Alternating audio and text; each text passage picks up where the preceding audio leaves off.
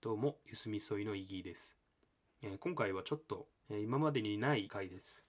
えーと特定のゲーム、タイトル1本に絞って、えー本編の中でも説明はあるんですけども、今回は UBI ソフトから発売されているレインボーシックスシージという FPS、ジャンル FPS のゲームについて、えー約2時間近く話し合っております。スカイプ収録のため音質が乱れたり、えーちょっと聞き取りづらい部分多々あるとは思いますが、えーぜひ聞いて興味を持って買ったなんて方がいらっしゃれば Twitter や Gmail で買いましたと連絡いただければ買いましたややってますって方もいらっしゃればね連絡いただければ、えーぜひ一緒にやりましょう。ということで本編はオープニングの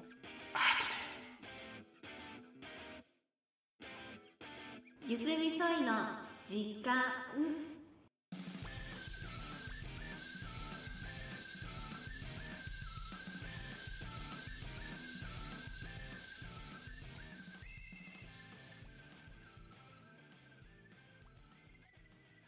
えーどうも、イギです。今回はテーマ一つに絞ってお話ししていこうと思うんですけど、これまでいすみそいでこういうことは、えーやったことはなかった、テラスハウスで初めてちょっとそういうことをやってみて、今回またそれに新たに一つ要素加えて、えーちょっと配信したいなと思うんですけど、えーまあこのコロナの影響で、えーあんまり人とね会わないようにしてるんで、まあ、その影響で笹原さんが笹原さんと収録ができてない状況なんで今回は笹原さん不在の収録となっております。ということで今回は スカイプを使って僕と一緒にお話ししている方無理を言ってお願いした形なんですけどえー快く引き受けてくださった方お二方をご紹介したいと思います。えー棚からボタン持ちさんとバオタカさんです。よろしくお願いします。はい、よろしくお願いします。ろしくお願いします。よろしくお願いします。えーで、今回、あの、肝心の、その一つのテーマに絞ってっていうことなんですけど、テーマなんですけども、まあ、僕の趣味の一つであるゲーム、ゲームするのが僕は好きなんですけど、ゲームについて、がっつりお話ししていきたいと思います。えーそれで今回お話しする3人でこうお話ししていくゲームなんですけども、とレインボーシックスシージ2015年の12月10日に発売されたトム・クランシー原作のレインボーシックスシージを題材としたゲームソフト。これもともとトム・クランシーという方の小説が元になっているゲームですね。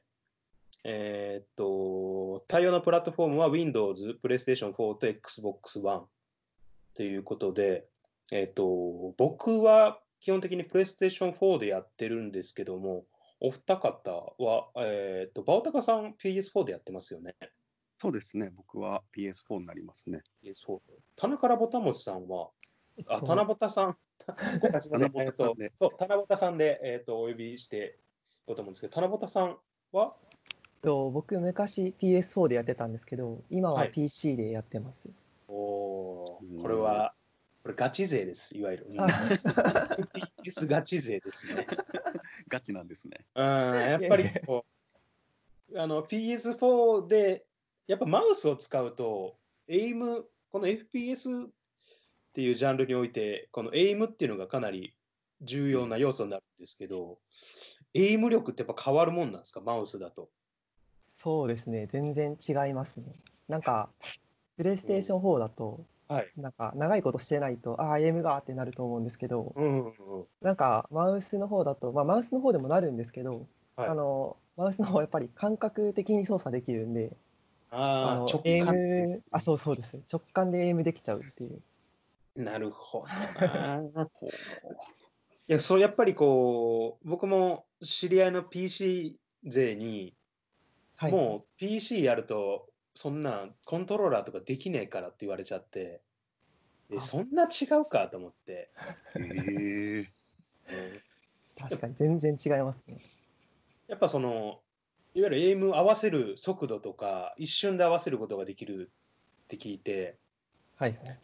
PS4 でたまにこう、あのーいわゆるキルカメラ、自分が殺された時の状況を見たりすると、はいはい。そんな速度で合わせるっていうのが多々あって、ああ、まさかそれは。うん、後々こう、ちょっとテーマの一つ出るんですけど、まあ一つ軽くあの、CG あるあるの僕の中で、出たマウサーってちょっとぼやきながら、あい出たマウサー出たなというふうな、ちょっとまあ、ちょっとした悪態、悪態でもないですけど、ぼやきをしちゃうっていう。いますね、PS4 の方も。まあ、そんな感じで、あのいろんな、僕とね、えっ、と、この3人の中で今出たんですけど、Xbox はいなかったんですけど、PS4 と Windows、えー Windows とか、まあ PC っていう形でやってるんですけど、基本的にゲームの内容は全く変わらないんで、そのゲームの内容についてちょっとお話ししていきたいと思います。まず一つ目のじゃあテーマいきましょう。早速なんですけど、このレインボーシックスシージにハマったきっかけっていうのをちょっと話していきたいなと思いまして、はいこのレインボーシックスシージっていうゲーム、ゲームジャンルは FPS ですよね。そうですね。はい。はい。えっ、と、 tactical shooter、FPS って first person shooting？一人称視点の、うん、そうですよね。そうです。ゲームですよね。で、この手のゲームって、本当に今、今というか、まあ今じゃないけど、昔からあったと思うんですけど、うん。とね、なんだったっけな、昔僕が知ってる最本当に古い記憶だと、あの、任天堂64の、ああ、はいもう今ピンときました。あ、来ました。僕ももしかしてっていうのがあります。じゃあ、せーので言いますか。はい。せーの。ゼゴールデン006アイ。ゴールデンあそうそうそう同じです、ゴールデン一緒でしょ一緒でしょあやっぱりみんなそう。はい。ですね。そうですね。まあ、この僕はその印象がすごく強くて、初めてやったゲーム、FPS はそれかな、記憶はいはい。ですね。で、えっ、と、今現在だと、有名どころだと、コッド、えっ、と、なんだ、うん。コード・オブ・デューティー、はい。です。オブデューティー。あとは、えっ、と、BF、バトルフィールド。バトルフィールド。あ、そうそう、そうです。うん。フィールド。と、えっ、と、い本当に今 PS4 も PC も熱いんじゃないかな、APEX、うん。はいはい。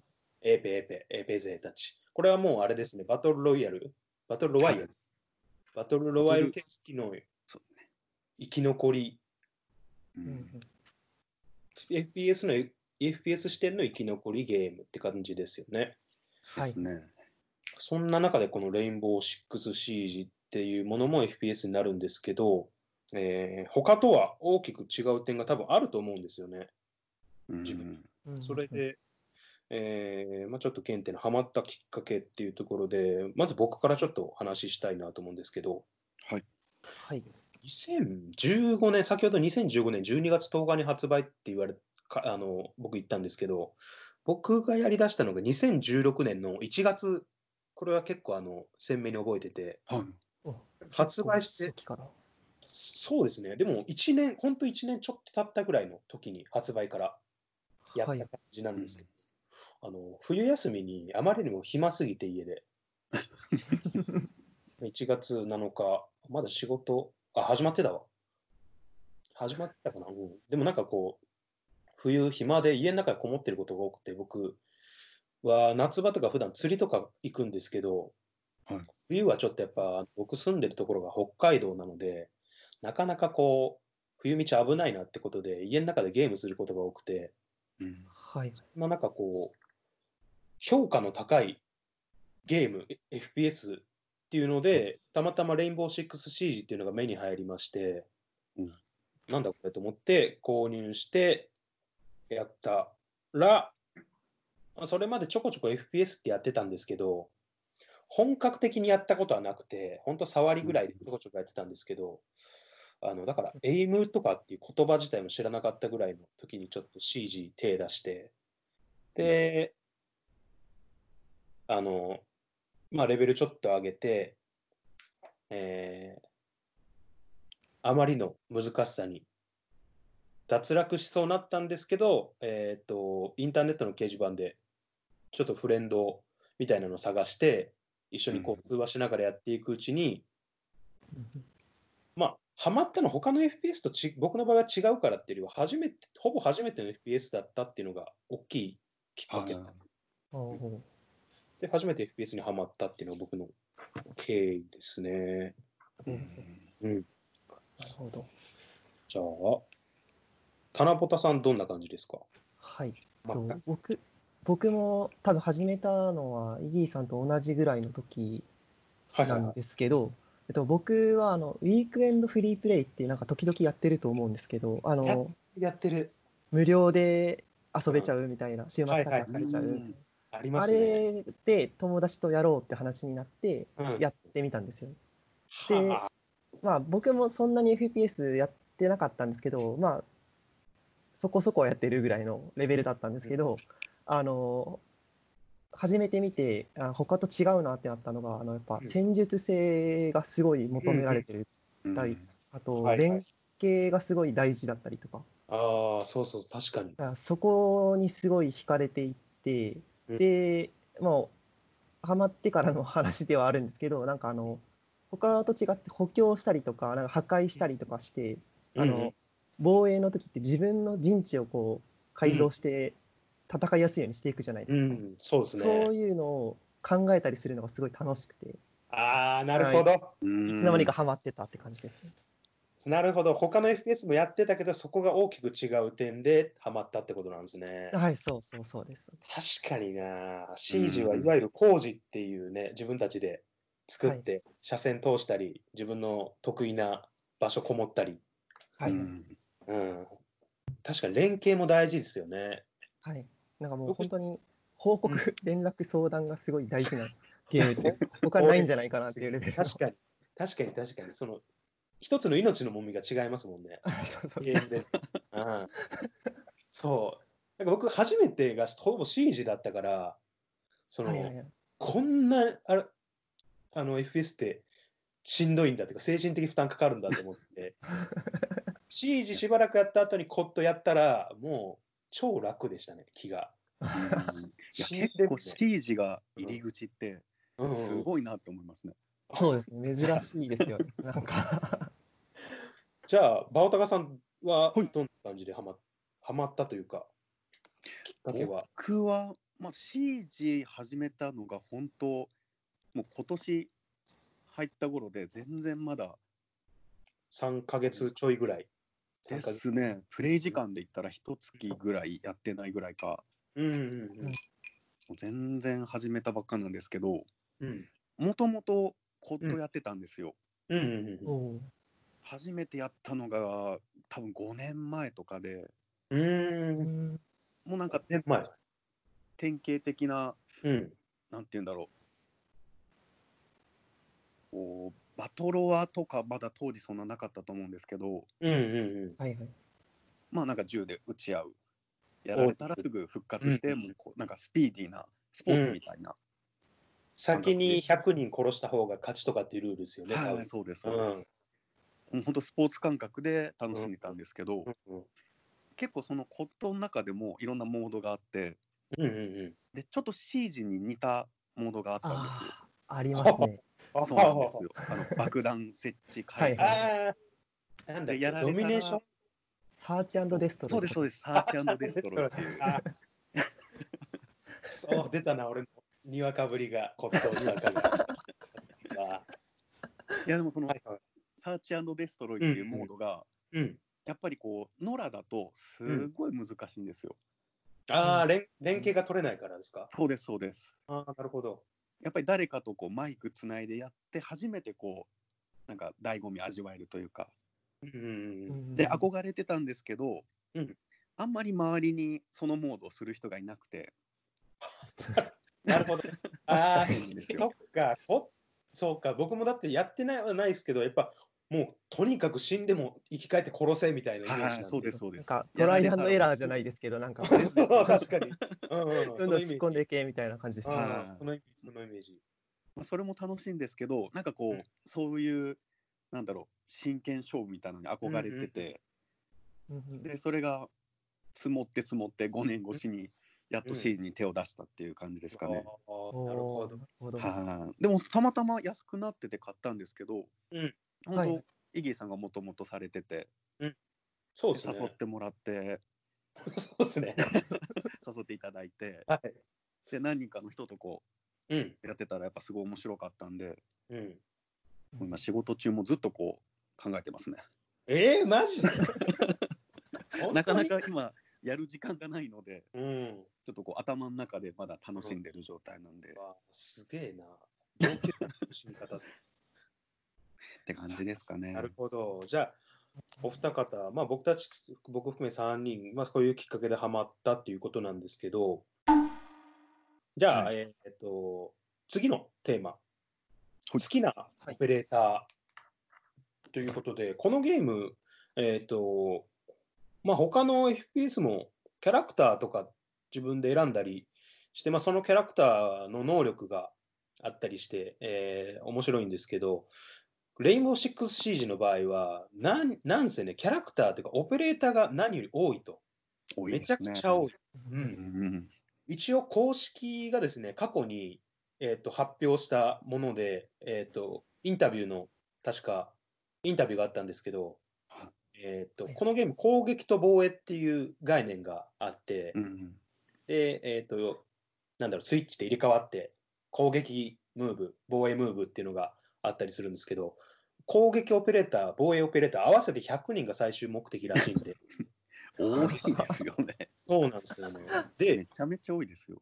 現在、今現在、えっ、と、これ調べてなかった俺、今現在出てるオペレーターの数が、これいくつだろ今4確かに40うそんな出てとかでしたっけ？そんな出てます。そんなに多分なんか20何人20何人で攻撃防御ぐらいいたような気がしたなんるですけど。ほど。ああそんな多分そんぐらいだったかなと。えーっと、じゃあ、まあ、その中からやっぱりね、本当お気に入りって、もうめちゃくちゃ人によって好みもあるんで、うん。えーっと、で、このシージなんですけど、いわゆるガジェットっていう他の,、まあ、のゲームでもある能力、オペレーターの能力も大きいんですけど、えー使える銃っていうのがオペレーターごとに大きく違うっていうのがまず一つ。えーあと、なんだろう、まああんまりないんですけど、えーっと、自分で着せ替えができるスキン。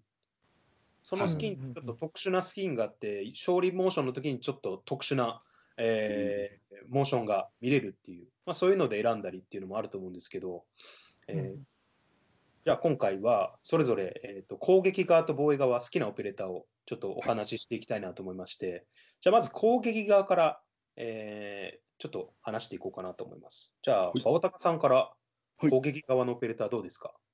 いや僕まだ歴が浅いんではい、全然こう全キャラ全く出せてないんですけど。そうですね。解除っていう概念がありますもんね、これは。はい。多分まだうん。何人だろう10人ぐらいのキャラしか初期のメンバーですかね。じゃあ、えーはい。誰しょススレッチとか。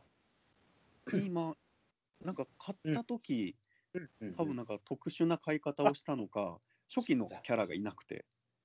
初期のキャラいないんでしたっけ？なんかあれですか？3そうなんですよ。人選べるみたいなやつですか？うんいやなんか5人ずつあ5人？もう最初からいて、あのフロストあたり。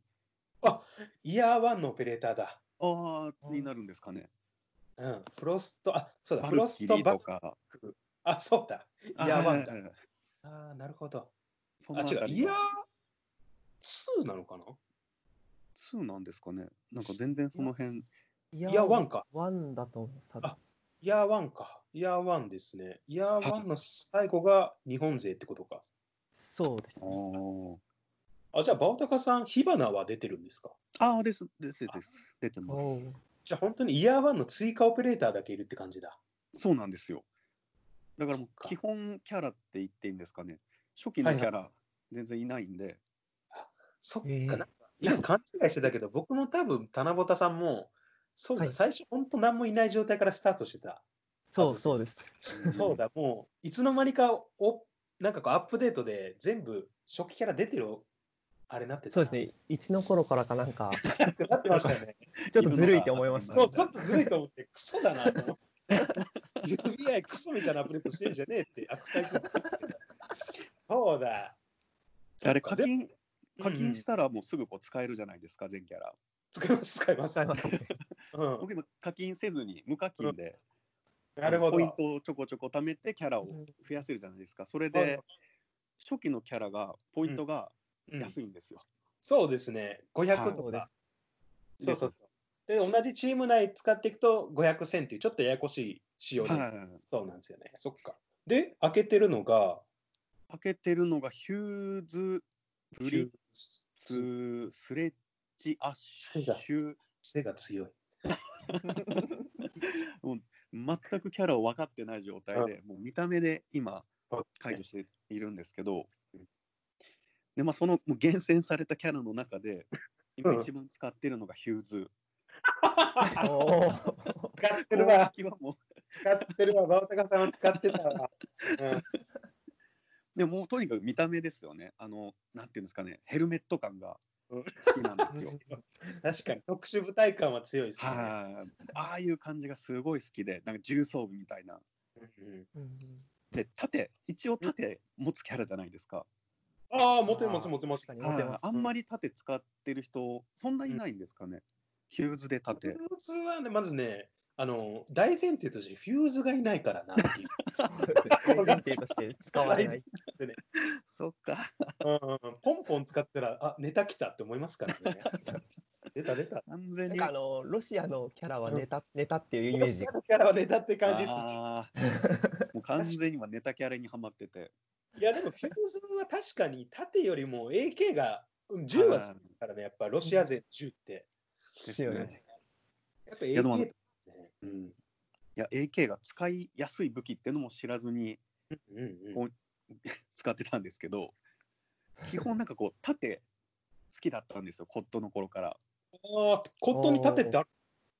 うーん最近あんまないんですけど、昔は結構ありましたよね。なんか、はいそうなんですよ。そう盾とあの C4、あの、うんうんうん、自分で爆発え？爆できる爆弾攻撃オペで C5 使えるの？っていうのがいたんですよ。盾 C4 っていうキャラが。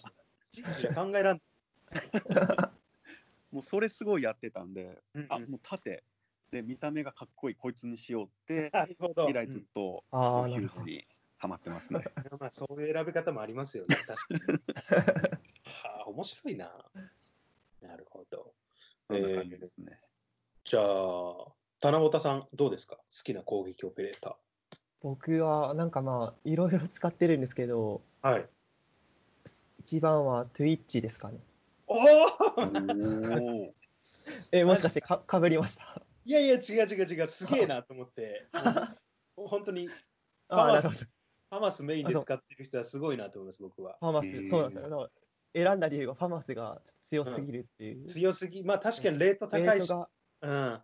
が高くてうん。コントロールできれば強いんですけど、まあでも最近ちょっと弱体化入ったじゃないですか。はいはいはい。イコ入れが激しくなったっていう。なんでファマスをあんま使ってはないんですけど、いやそうですーこれ武器が強いからっていう。そう、これ、あの、さっきからちょっと話してるファマスとか、まあ、ファマスって言い方するのかわかんないけど、あの AK とか、実銃がもちろん、えー、と出てて、で、はいえー、とこのレインボーシックスシージ、各国の特殊部隊が、えー、と既存の部隊をモデルに、で、その部隊が使ってる銃を、えー、とその部隊で使うっていう、ちょっとあの、うん。割とリアル思考の、えー、とゲームで、うん。で、はい。先ほどから言ってる攻撃防衛っていうのも実は演習の一環でやってるっていうのが、まあえーこのゲームの一応の設定ですね、そうですね。殺し合いではないっていう。あれは演習なんだけど血出てますけどね。ババーチャルって言ってましたね。バーチャそうそうそうそう。ル空間みたいな設定で。あす。あ、なそうそうそう。そうるほど。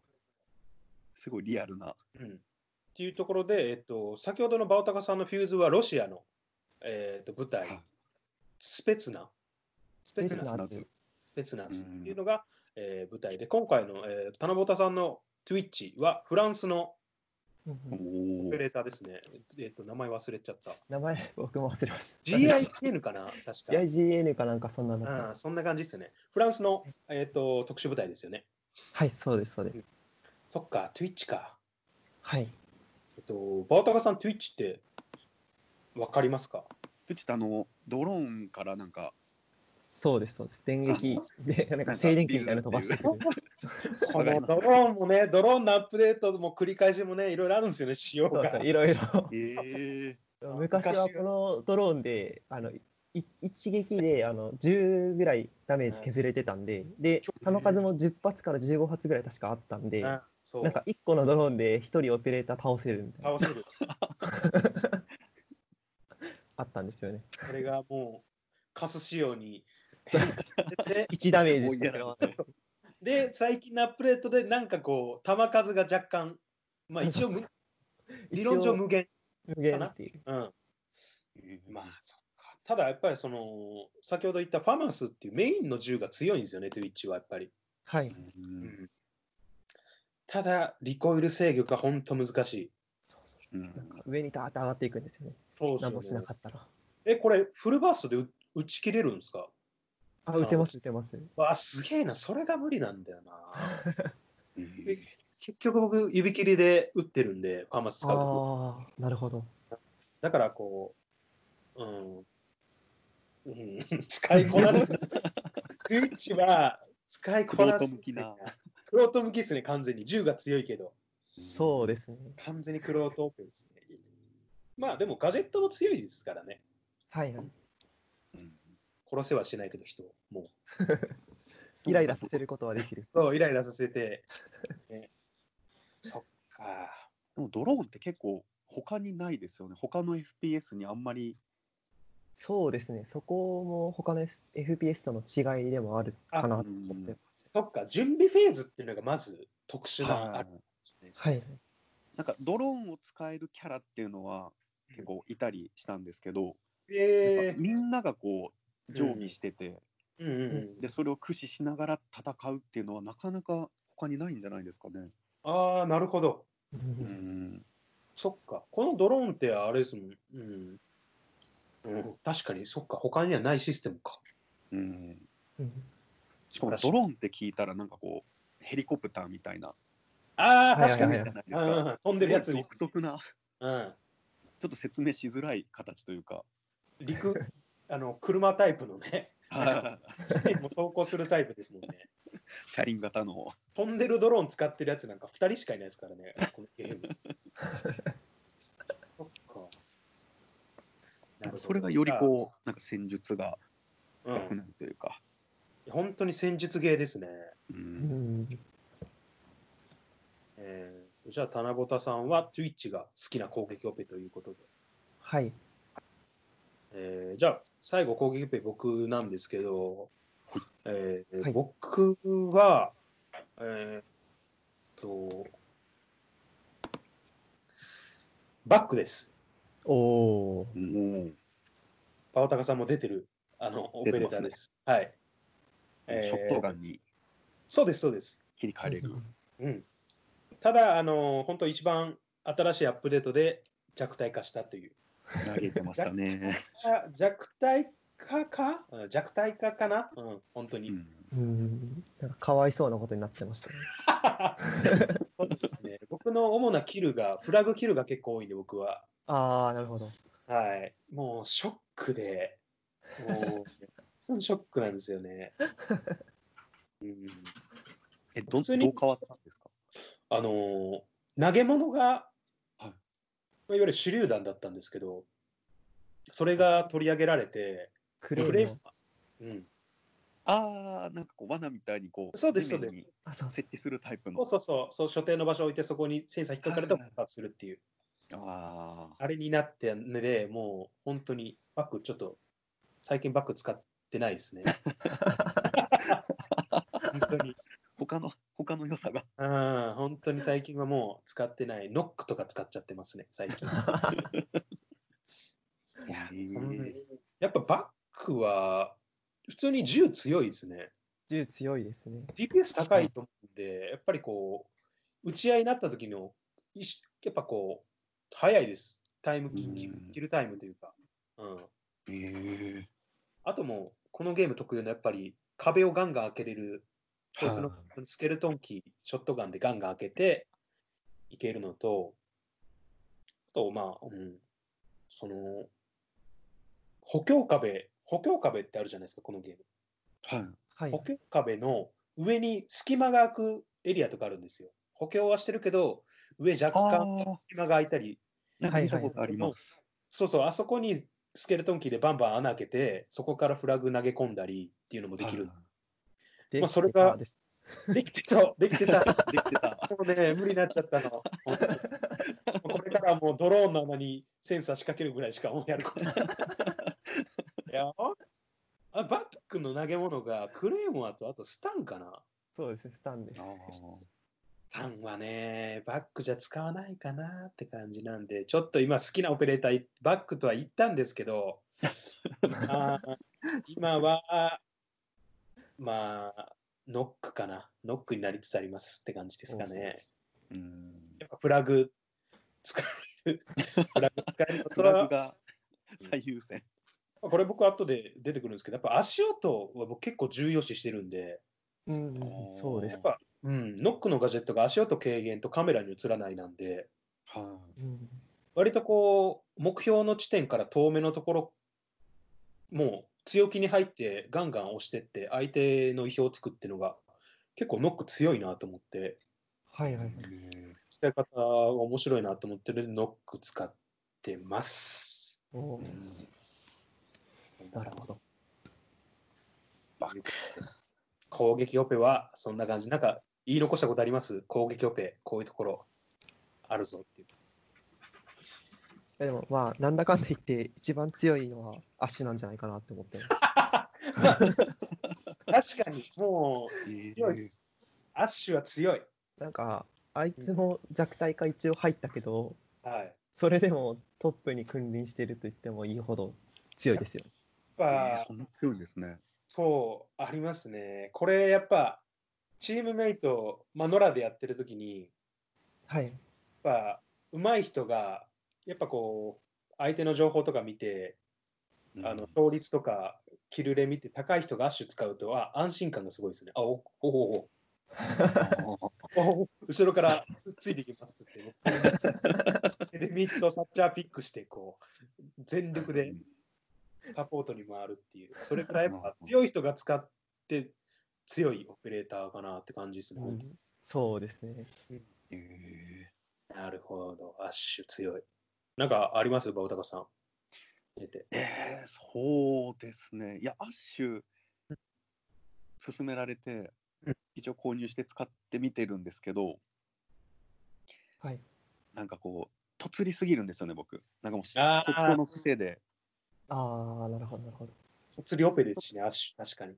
はいなんか C 字だと、やっぱり考えながら入っていかないと、なんかあんまよろしくないなって最近思ってて、それをなんかもう、とにかくもう反射神経で突撃するぞみたいな感じでやっちゃうんですよ。なるほど。ああ、そうなるほど。特にドローンとの親和性が高いオペレーターじゃないかなと思って、アッシュは。はいうん事前の準備オペはもちろん、突入する直前に設置しといたドローンで進路見といて、はい、いない、突して詰めあてオペレーターなんで、うんそうですね。なんかこう、一周して C 字を知って、その C 字のステージの構造を把握してから使うと強いオペレーターって感じがしますね。ううんん。敵のいる位置とかをこうんうんう、大体ここら辺にいるっていうのを覚えうん始めたら、もうなんか、あとはそのさっき言われてた瞬発力で勝てるオペレーターなんで、そうですね。バーって入って、特にエイム力が影響してくるかな、このオペレあーターは。そうですね。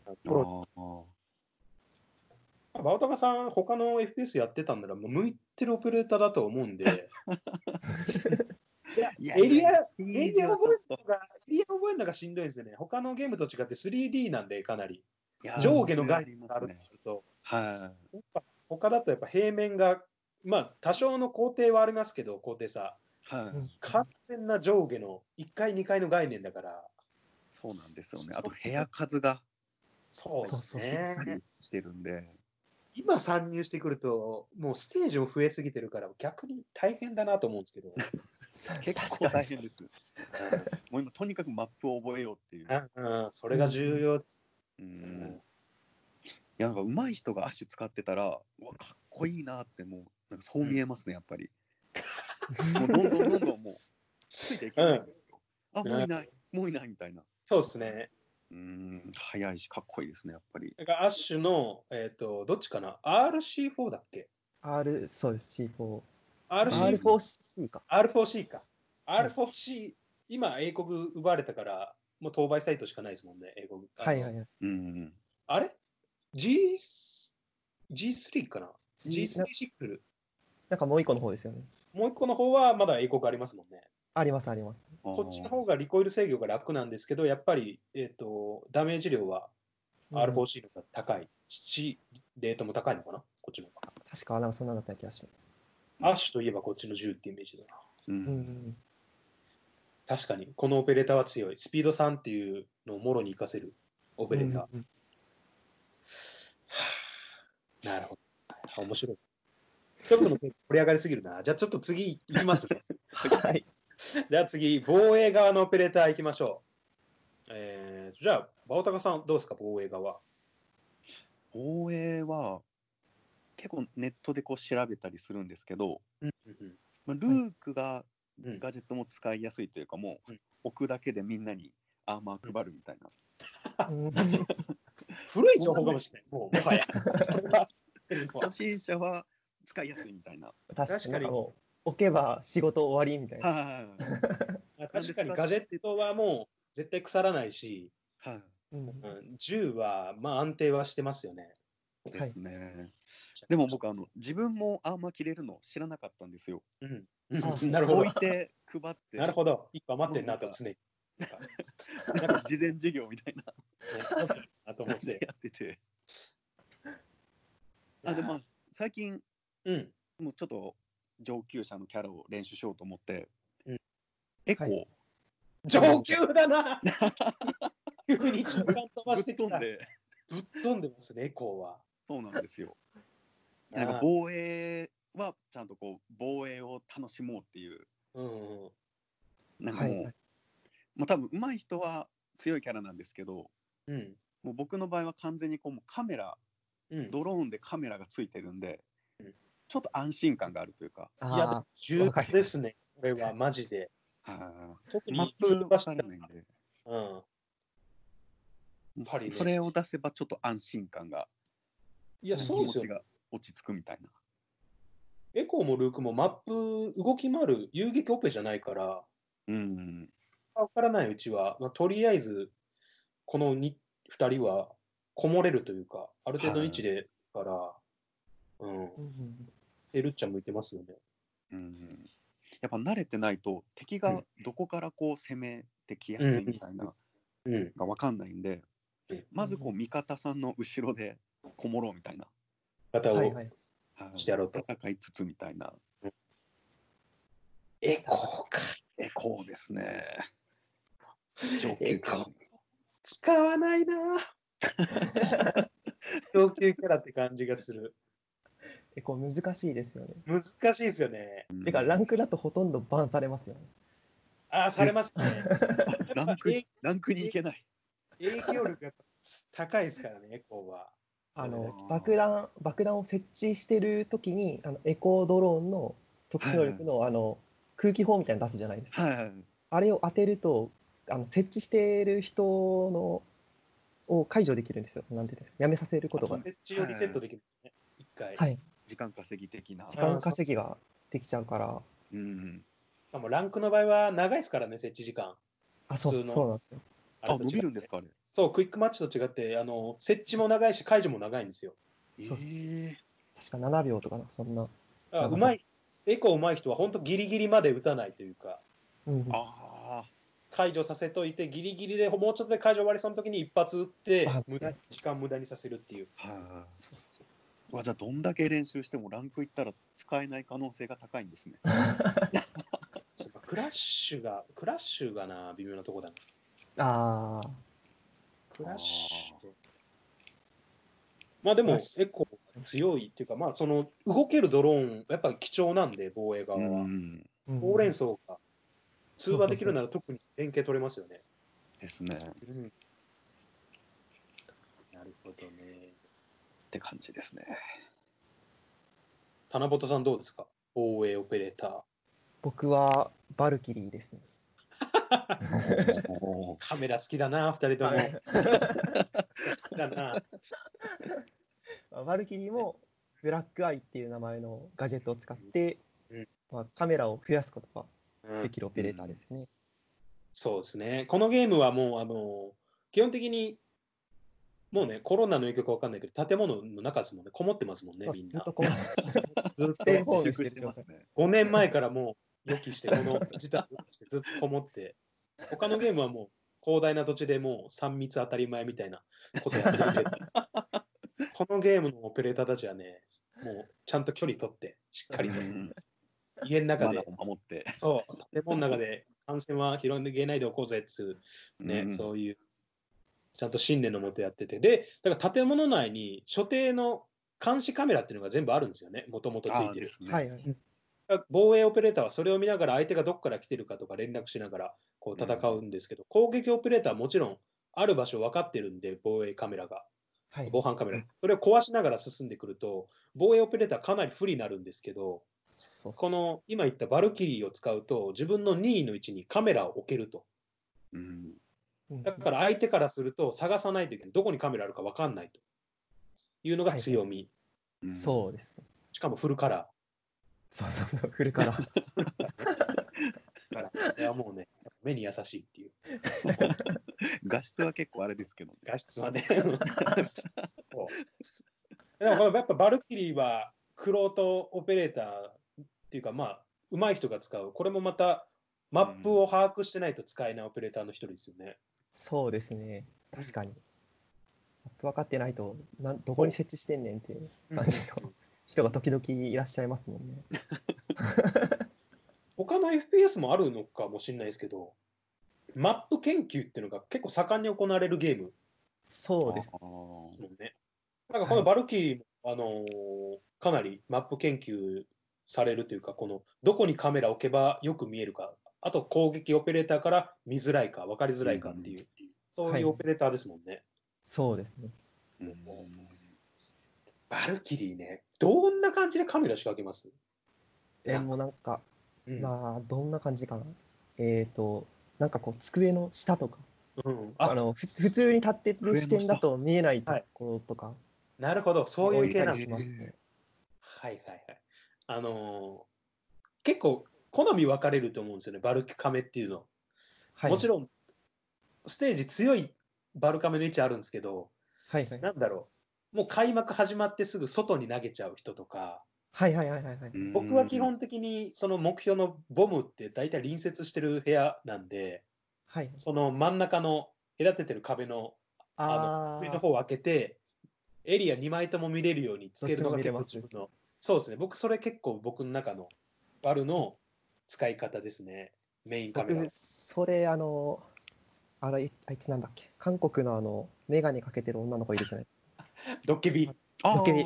ドッケビが出てくるまではそれやってたんですけど、あれの 確かに。せいでカメラとあのハッキングされちゃうとなるほ見どね。れ見られちゃうじゃないですか。うんうんそれでやめました。危なくなるんです逆に。うん。うんドッケビは、いや、3かな？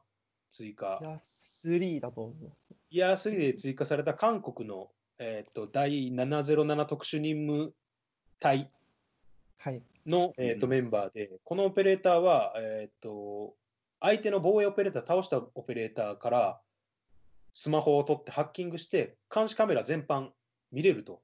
そうそうそう。今まで防衛側からしか見れなかった監視カメラに侵入して、えー、とこちらの、しかも攻撃オペレーター全員見れるようにするっていう能力があるオペレーターですね。はい。まあ、これの他に、まあ、携帯鳴らすとかもあるんですけど、まあ、こういう、うんこれはいわゆるバルキリーキラうんそう、そうなんですよ。ーの一人ですよね。はい。こいつのせいで。ババルルせいで。バルが カメラポジションが。今までなかったバルキリーのカメラを味方が壊すっていう事態が出てきたんですよね、ドッケビのせいで。はい取られてるなって思ったら、そう取られてるなと思って壊して。そうそうそう。はあ、そうこのゲームはそうなんですよね。このオペレーターに対して向き不向きとか、この天敵とかがいるゲームなんで、そこも面白いところですよね。そこ本当面白いですよね。うんいないとどうしようもないことは結構、これはあのアップデートを重ねているのも初期から結構あって、もうバンディットとサッチャーなんてもうもろまさに、バンディットとテルミットか、ああ、バンディットとテルミットなんてまさにそのオペレーター。はいはい。そういうやっぱり、先ほど、バオタカバオタカさんが挙げられたエコーも、うん、あの実はドッケビのあのカメラ、カメラじゃない、スマホを鳴らしてくる、板電してくるうんやつを、あのエコーだけなぜかそれが効かないんですよ。携帯じゃないからね。携帯じゃないか。うん、そう。だからもしくは一説一説によるとエコーが陰キャすぎてなんかあの嫌嫌われてて 携帯ほどねにすればもう知らないみたい 通信登録されてないから。あすごい親近感湧くわ。え？いいやつじゃん。めっちゃいいやつですね。マサルいいやつじゃん。本名本名マサルなんですよ。マサル君。名字名字忘れたけど下の名前確かマサルですな。え。なつえなつまさるです。あえなつマサル。えなつ。どうもいいやつじゃん。今度飲みに行こうな、えなつ。えーと あんま飲飲みに出ない陰キャなんで。陰キャなんで。おより、おより陰キャだな、こいつじゃ。くそ。なるほど。そう、そういうね、だから、向き不向き、特にエコーなんて隠れてこそこそするオペレーターだから、ドッケビとしては炙り出したいところであるけど、それが効かないってなると、やっぱ強い強みですよね。そうそうなんですよ。あうーんこれ今、今、本当ふと気づいたんですけど、本当に聞いてる人も限られるな。まあ確かになんか概要的なものを全然言ってないですし、ね。そうそ年数ぐらいしか言ってないから、2010 2015年って情報出して、お聞いてみようかなって人いないからな、確かに。2015年お俺の好きな年じゃんってならないから。確かに。まあまあ、まあ今回はね、もう、まあ喋ってる僕がすごく楽しみにしてた回なんで。です。なるほど。じゃあ、えっ、と、田中田さんは、バルキリーが好きということで。はいうんえーと僕なんですけど、僕は、えー、とカベイラです。おおお。カおベイラが一番好きで、多分、うん、カベイラか、一人だけね、二人行っちゃうっていうね。カベイラか、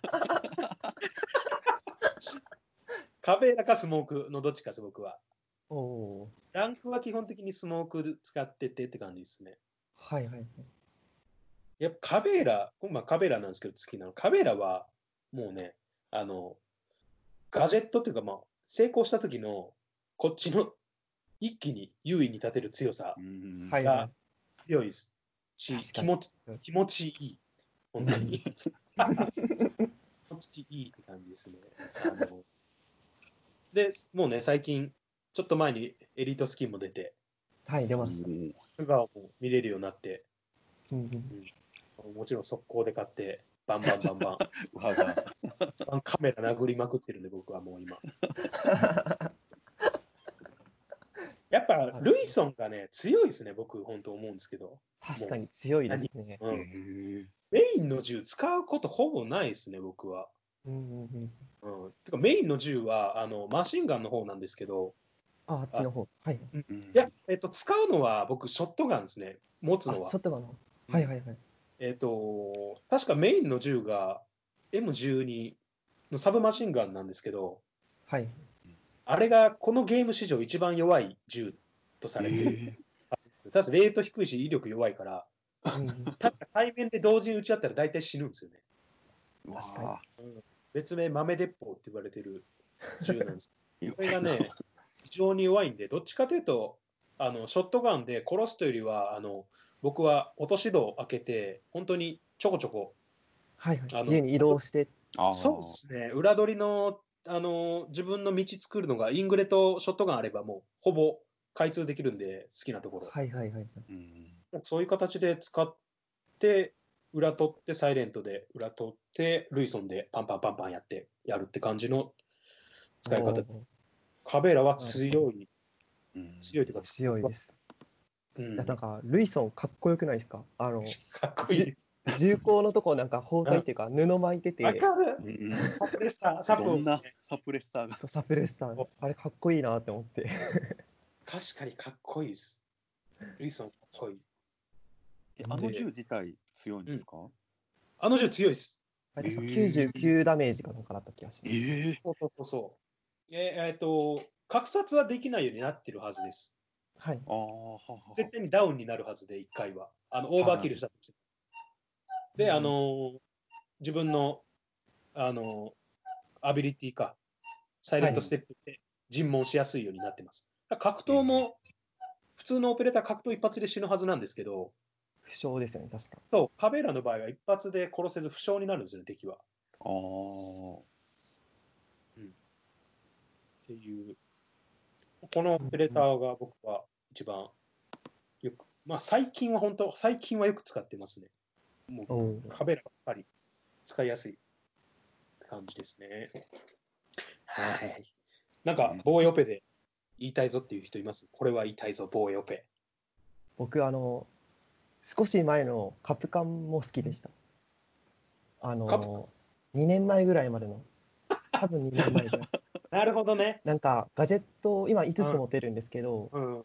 3つしか持てなかったんですねうん。で、カプカンっていうのが、あとドアとか窓に対してあの侵入阻止デバイスっていうのをこうつけて、あの敵がそこ通るとあの爆発してダメージを与えるっていうオペレーターなんですけどうん、あの2年ぐらい前のアップデート入る前は、そのダメージがもう一撃で殺せるっていう、なんかそうそうそうそう。すごいロマンのある。えただね、ただねって感じ。そうそうなんですよ。バオタカさん、これただねって感じなんですよ。バオタカさんやって、カプカンって使ったことあります？いやー、使ったことないですね使っ。たことないですか？そのドアにトラップしてるんですけど、今言ったように。はい。今はね、かかりやすいです、かなり。っうんうんほうほうほうほう。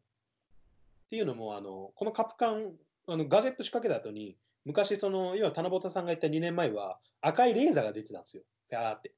はいはいはい。見たら分かるんですよ、すぐ。あ、なんか仕掛けてる。これに引っかかるのはもうモンターニュぐらい、本当に。うんうんうん足元見えねえやつぐらいだから、あ、じゃあもう結構な赤色というか。もうガンゴリゴリ出てます。今ゴリゴリゴリゴリ出てる。本当に。明らかにうんね、わかるような。これがだからアッうんプデートで消えたんですよ、赤外線が。パッて。おお、見えない。見えない。ええなくなってダメージ量が確か 6, 6割ぐらい削るそうくらいうそそうそうそう。あー強いけどね、かなりそれでも。それ それでも強いです確かに消えて6割。しかもガジェット数増えるっていう。そうそううん報酬制だこれは。ただで、僕はでもそっちの方が好きだったんですね。そう前のその一撃の方がすごいロマンがあるなって思って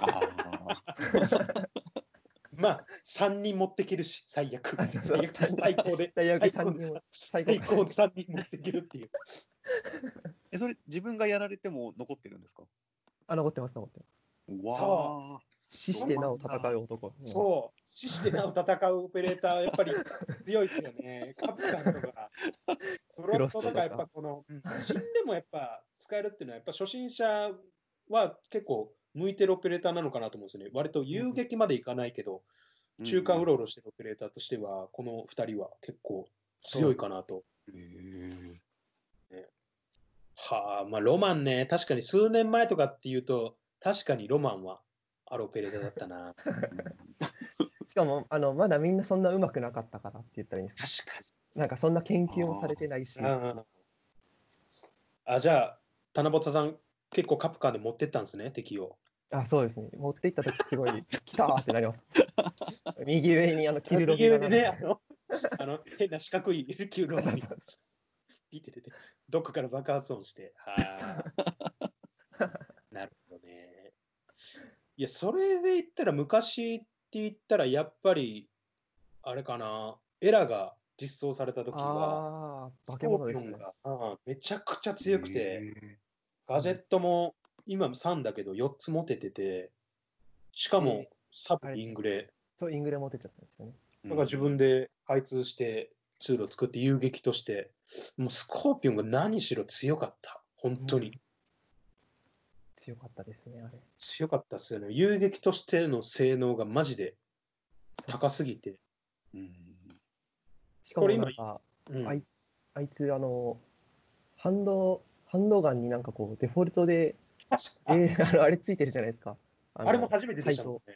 はいうんオペレーターサブにサイトがついてるのははい初めてだ。は確かに。いや、そのガジェットもな、バオタカさんがさっき言った、こいつも確かに紳士してなお。おうん、ーそうです。あ、しかも、なんでしたっけ？瀕死になった状態で、ああありますね。あれ役に立つのかと思った役に立つと思ったことないけど、すごいおまけ感がありますね。そうですよね。の状態でガジェット使った相手にこう、最後っぺかますっていう。オペレなんか、エラって本当に特殊だなと思うのが、はあのい。このゲームってオペレーター攻撃防衛一人ずつアップデートでこう増えるはずなんですけどはいはいはい。例えば最初だとフロストとバックっていう攻撃とオペレーターじゃないですか。で次、はい。ビアードとバルキリー。カブエイラ、カピタオエコー、ヒバナって感じで、えっとついでついになってるんですけど、うん。この時はエラだけ特殊な出方してたんですよね。片方ずつっていう。そうそうそう、先行で、えっと、はい。インとリージョンが出たときに、3人出たって形の、なんか特殊な出方で、えーあの、オペレーションヘルスっていう何もアップデートされたのかなっていうシーズンのせいで、そうだ、そう、そうオペレーションヘルスあったな。オペレーションヘルスっていう、なんかバグが多すぎるから直すっていうきあの 期間だったんですけど、あの実質 UBI の夏休みって言われてた、うわーなるほど。仕事してたっていう、オペレーションヘルスあったな。あれのせいで確か1個ずれたんですよ。あ、そういうことだったんですね。なんかこれ。にえっと、さえっと、2シーズン目でしたっけ？あ、うんツイヤーの2シーズン目にオペレーションヘルスが確か来て、うん、あの新オペレーターがあの攻撃も防衛も出なかったんで、そのうん。3シーズンと4シーズンで攻撃と防衛1個ずつ、あ出しますよ。はい、っええていう出方だった気がします。ただ、そのオペレーションヘルスのせいで、えっと、ポーランドの、エラってポーランドのオペレーターなんですけど、うんポーランドのマップがいまだに出てないっていう。確かに出てない。馬でサボってるんですか？だから多分、いずれまたオペレーションヘルス的なものが来たときに、マップだけ出るんじゃないかなっていう予想はしてます。おお、素晴らしい考察、マジで。もうね、既存のステージをリワークしてる場合じゃねえと思う、本当に。そうそうなんです。本当にやめてほしい、リワーク。めんどくさすぎる。あーなるほど。っていうところで歴、史が。歴史が、オペレーター一人一人に本当に歴史がある。長いうん、話すと。うん本当、うん一人一人のオペレーターで話せる気しますもん。そう考える確かに。こいつはねとか。キリがないんで。ちょっとじゃあうん次いきますか。はい。えーじゃあ3つ目のテーマは好きなステージ、嫌いなステージについて。はいえーはい。ちょっとね、ステージ情報を、あ、マップか。ステ好きなステージ、好きなマップ、嫌いなマップなんですけど、えーっと、じゃあ今回僕からちょっと話そうかなと。えー好きなステージは、海岸線です。ああ、海岸線。お二方。和高さんどうですか？海岸線知ってますか？なんかあの外にプールみたいなあるそうそうそうそうそうそうです。ななんとなくわかります。割と新しい方のエリアにはなるのかなと思うんですけど、マップか。うん。そうですね。うん。なんだろう、古城？古いお城をなんかちょっとこう、改装したおしゃれなスペインのうん。イビサ島っていうところに2017年にリリースされてる、えーマップです。えーっと、廃墟を、えーっと、まあいいや、これは。細かい説明ですけど、細かい説明はいいんですけど、えーっと、設計としては1階と2階があって屋上って形ですね。ーは正式なところで言うと2階3階屋上らしいんですけど1階はなんかこうなんか変な作りなんで1階は外に完全にあるんですけど。えっ、とまあ2階3階やっててでここはですね何より覚えやすい。うん。ん。そんな複雑じゃない。全然複雑じゃないしあの部屋ごとの特徴がすごくあるんで割、と覚えやすいっていうのが僕の中の印象で、はい。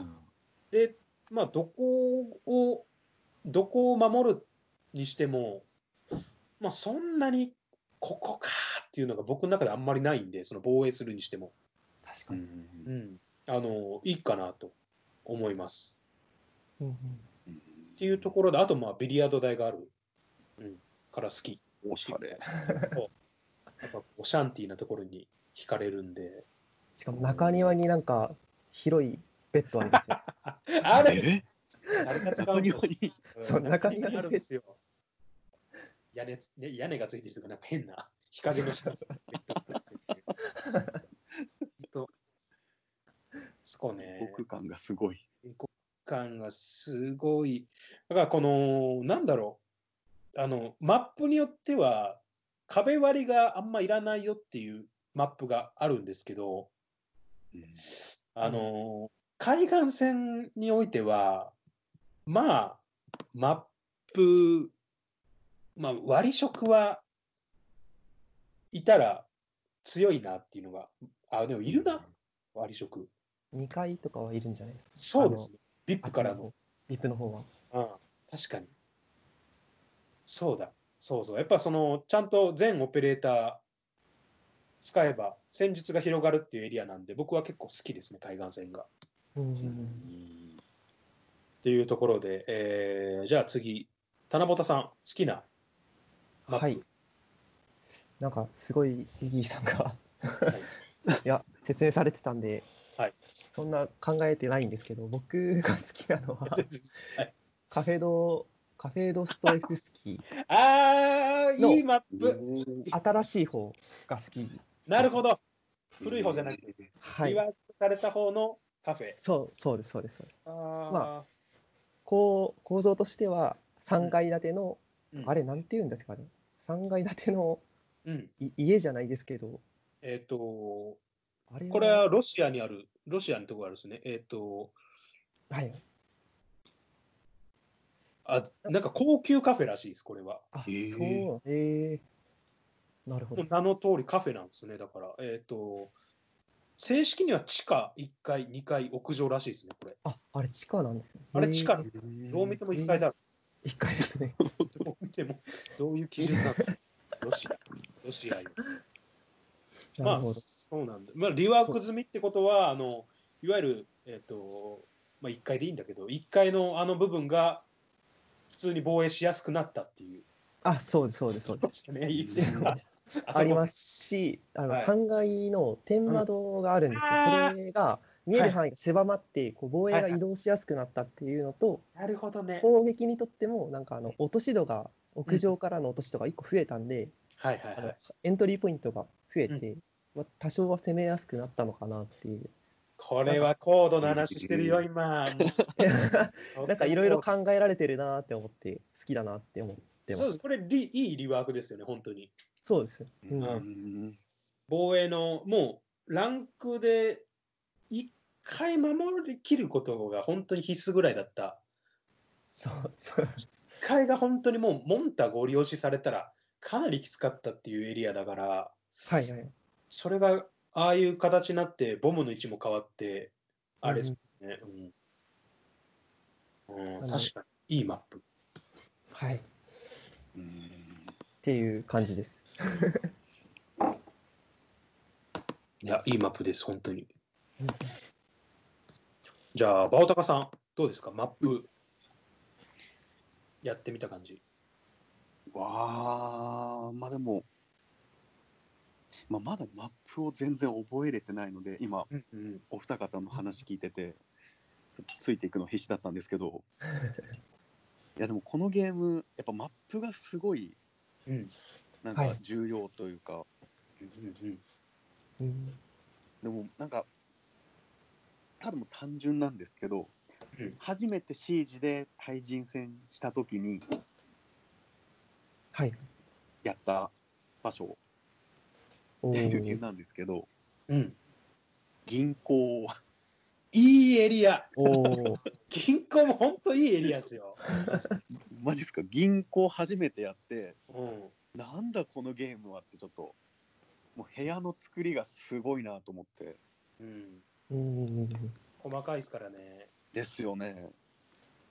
だからもう初めてやった時は、うわこのゲームちょっと無理だって僕も心折れそうになったんですけど、うん。もうなんかあの作りがすごい印象に残ってて、うんうん。だにこう銀行のマップになるとちょっとこうやる気が上がるというか、おおまあ、ただ完全に迷子になってるんですけど、いや、でもそうやって覚えれるんですよね、絶対に、本当うに。んそうなんですよね。うん。いや最初はやっぱ結構これみんな迷絶対迷子になりますよね。迷子になります。すなります。ね。うん。でも慣れてきた時のあの感じが。うん、しっかりキルカメラ見るのが結構このゲーム重要で。そこ隠れてんのとか、あそっーから撃ってくんのかっていうのが、やっぱ学びにつながりますね、ここのゲーム、んキルカメは。だから、あの、殺されたからって早く、ああ、飛ばす飛ばすとかじゃなく、はい結構見るのが重要なんですけど、銀行は本当にさっきから言う割り食、壁、えっと、テルミットとか、特に火花の落とし戸割ったり、っていうのがほぼほぼ必須になってくるぐらいの、地下に関しては特にかな。あと2階の CEO かな。うんうん。そうですね。うん、必須になるぐらいの、えっ、と、いなけりゃつ積むんじゃないかぐらい。確かに。に。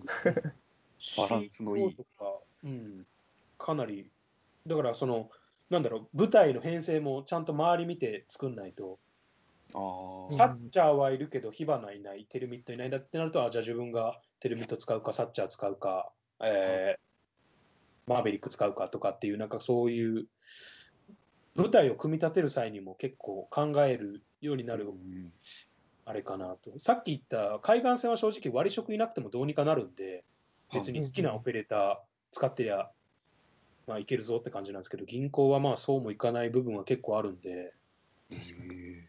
いい、いいとこっすよね。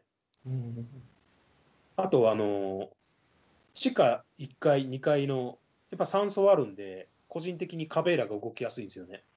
ああ、なるほど。裏取り裏取りしやすいし、はい落とし戸もいっぱいありますしね。お年でもそういっぱいあるし、そう、本当にね、裏取りしやすいから、助かるんですよね。あの、これめちゃめちゃ、めちゃめちゃあの細かいっていうか、あのマニアックなところなんですけど、あの、1階の、はい。なんだろう、あのはい、地下に行くスロープ、わかります？棚尾とか地下に？あの、スロープ？地下駐車場につながってるあの緩やかなスロあープ、、はいはいはいはいはい。あれの裏取りできる部屋が1個あるじゃないですか。なんて言うんだろう。窓が2つある。はいはいはいはい。ちょっとあの、歩いてポトッと落ちればスロープに行ける。うんうんうんめっちゃ言いづらいけど、わかりますわかります。あそこを覚えてから、ゆあの裏取りが強くなりました。こう自分の中の気づきがあった、そういう成長できたエリアなんで、個人的に好きです。なるほど。なんとマニアックな。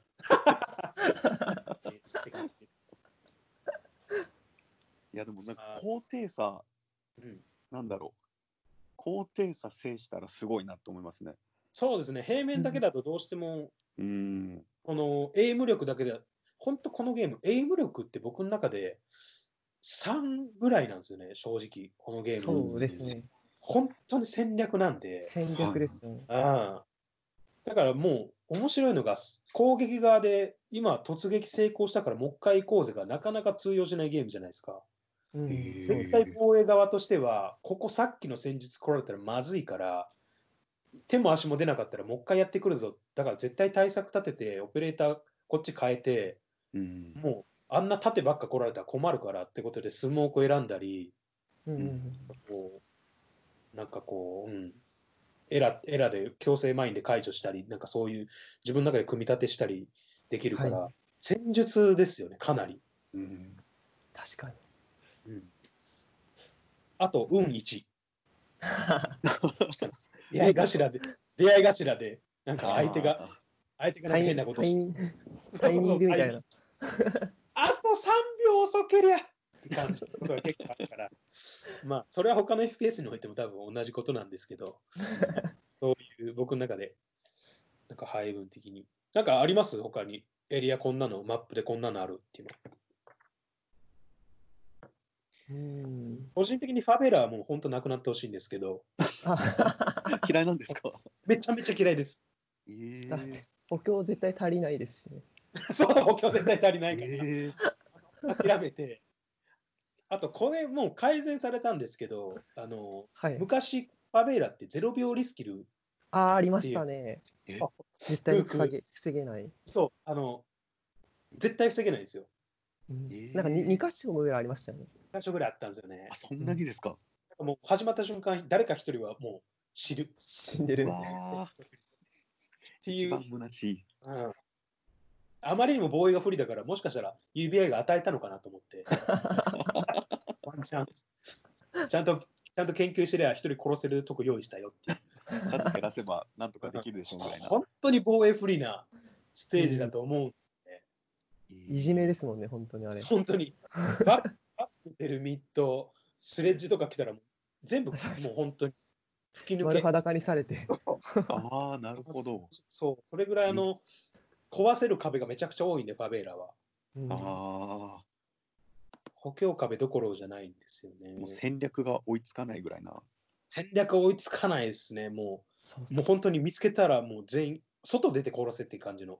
外外出て、もうラペってるやつ殺せっていうそうそうそう あのあれですね、き黄色い黄色い塔が一番問題ですよ。あそうそうそうそうそう。全部全部剥げるっていう壁が。えー黄色い塔の上下が出たら、もう、あの、そうそ外に飛び出て殺すって感じの。なんか壁は全部あの壊せるのに床一個も壊せないから結局 上に入られると終わり上に入られると、もう付き合いも何もできないから死ぬ。と、個人的に今、本当にサイト、ほ公式サイト今見たんですけど、もうからも削除されてる。あの僕、個人的にあの大学が好きだったんですよ。ああ、わかりますわかります。えっ、と、ヘレフォード大学っていうのが昔あって、はいバータカさん、今やるとしたら、はいカスカスタムマッチではできるのかな？カスタムでやるのかな？ダムでできますね、多分。あとはシミュレーションでしたっけ？そうそうそうそおーにはあるんですか？う。の、一番最後かなんかに。えー、そうみたいな視界の中でやらされる。えー、あのヘレフォード大学っていうのが昔はその対人戦でも使えてたんですけど、はい。なんで削除されたのかわかんない。削除されましたね。完全に削除されてますよね。ファベラ削除しろ。うんうん、あと、このヨットっていうのもちょこちょこなくなったり出たりを繰り返してされてますね。よくわかんないマップなんですけど、うん、ヨットっていうのがあるんですよ。わあ、やったことないですね、多分。これは、ね、結構レアな、なんかなかなか出出たり出なかったりマップなんですけど、まあ、山荘とか、まあ、あの、そんな感じかな。まあ、いい、いいステージもあれば、嫌いなステージも、あ、そうだから嫌いなステージを次ちょっとお話ししていきたいんですけど、はい。僕はもうファベーラです。もう言うことはさっきも言い言いただきました。ファベーラです。ファベーラがマジで嫌いです。まあ、ランクじゃ出ないからな、ファベーラは。確かに。あいいんですけどそういうのもあるんですか？そうなんですよ。クイックマッチとあのランクはいとで出るマップ、出ないマップがあって、ランクでは出ないんですよね。ファベーラはは。昔出てたのかな、ファベーラ。昔は出てたと思いますよ、多分。あ、そうなんですね。初期の頃は。クソゲーじゃん。クレームが多かったんですかね。いや絶対多かったと思います、これ。でも、かたくなになくならないんですよね。なくならないし、リワークもされないっていう。なんええ UBI これもう実家なのかな、誰かの？UBI メンバーの。思い出が。思い出が強すぎて、本当これだけはやめて、この壁の傷すら思い出なんだぐらいのもしれないもしかしたら。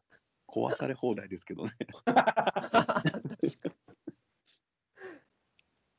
えーどうですか？バオタカさんどうですか？嫌いな、まあ、あんまりそんなあれだったらないかもしれないですけど、嫌いなステージ。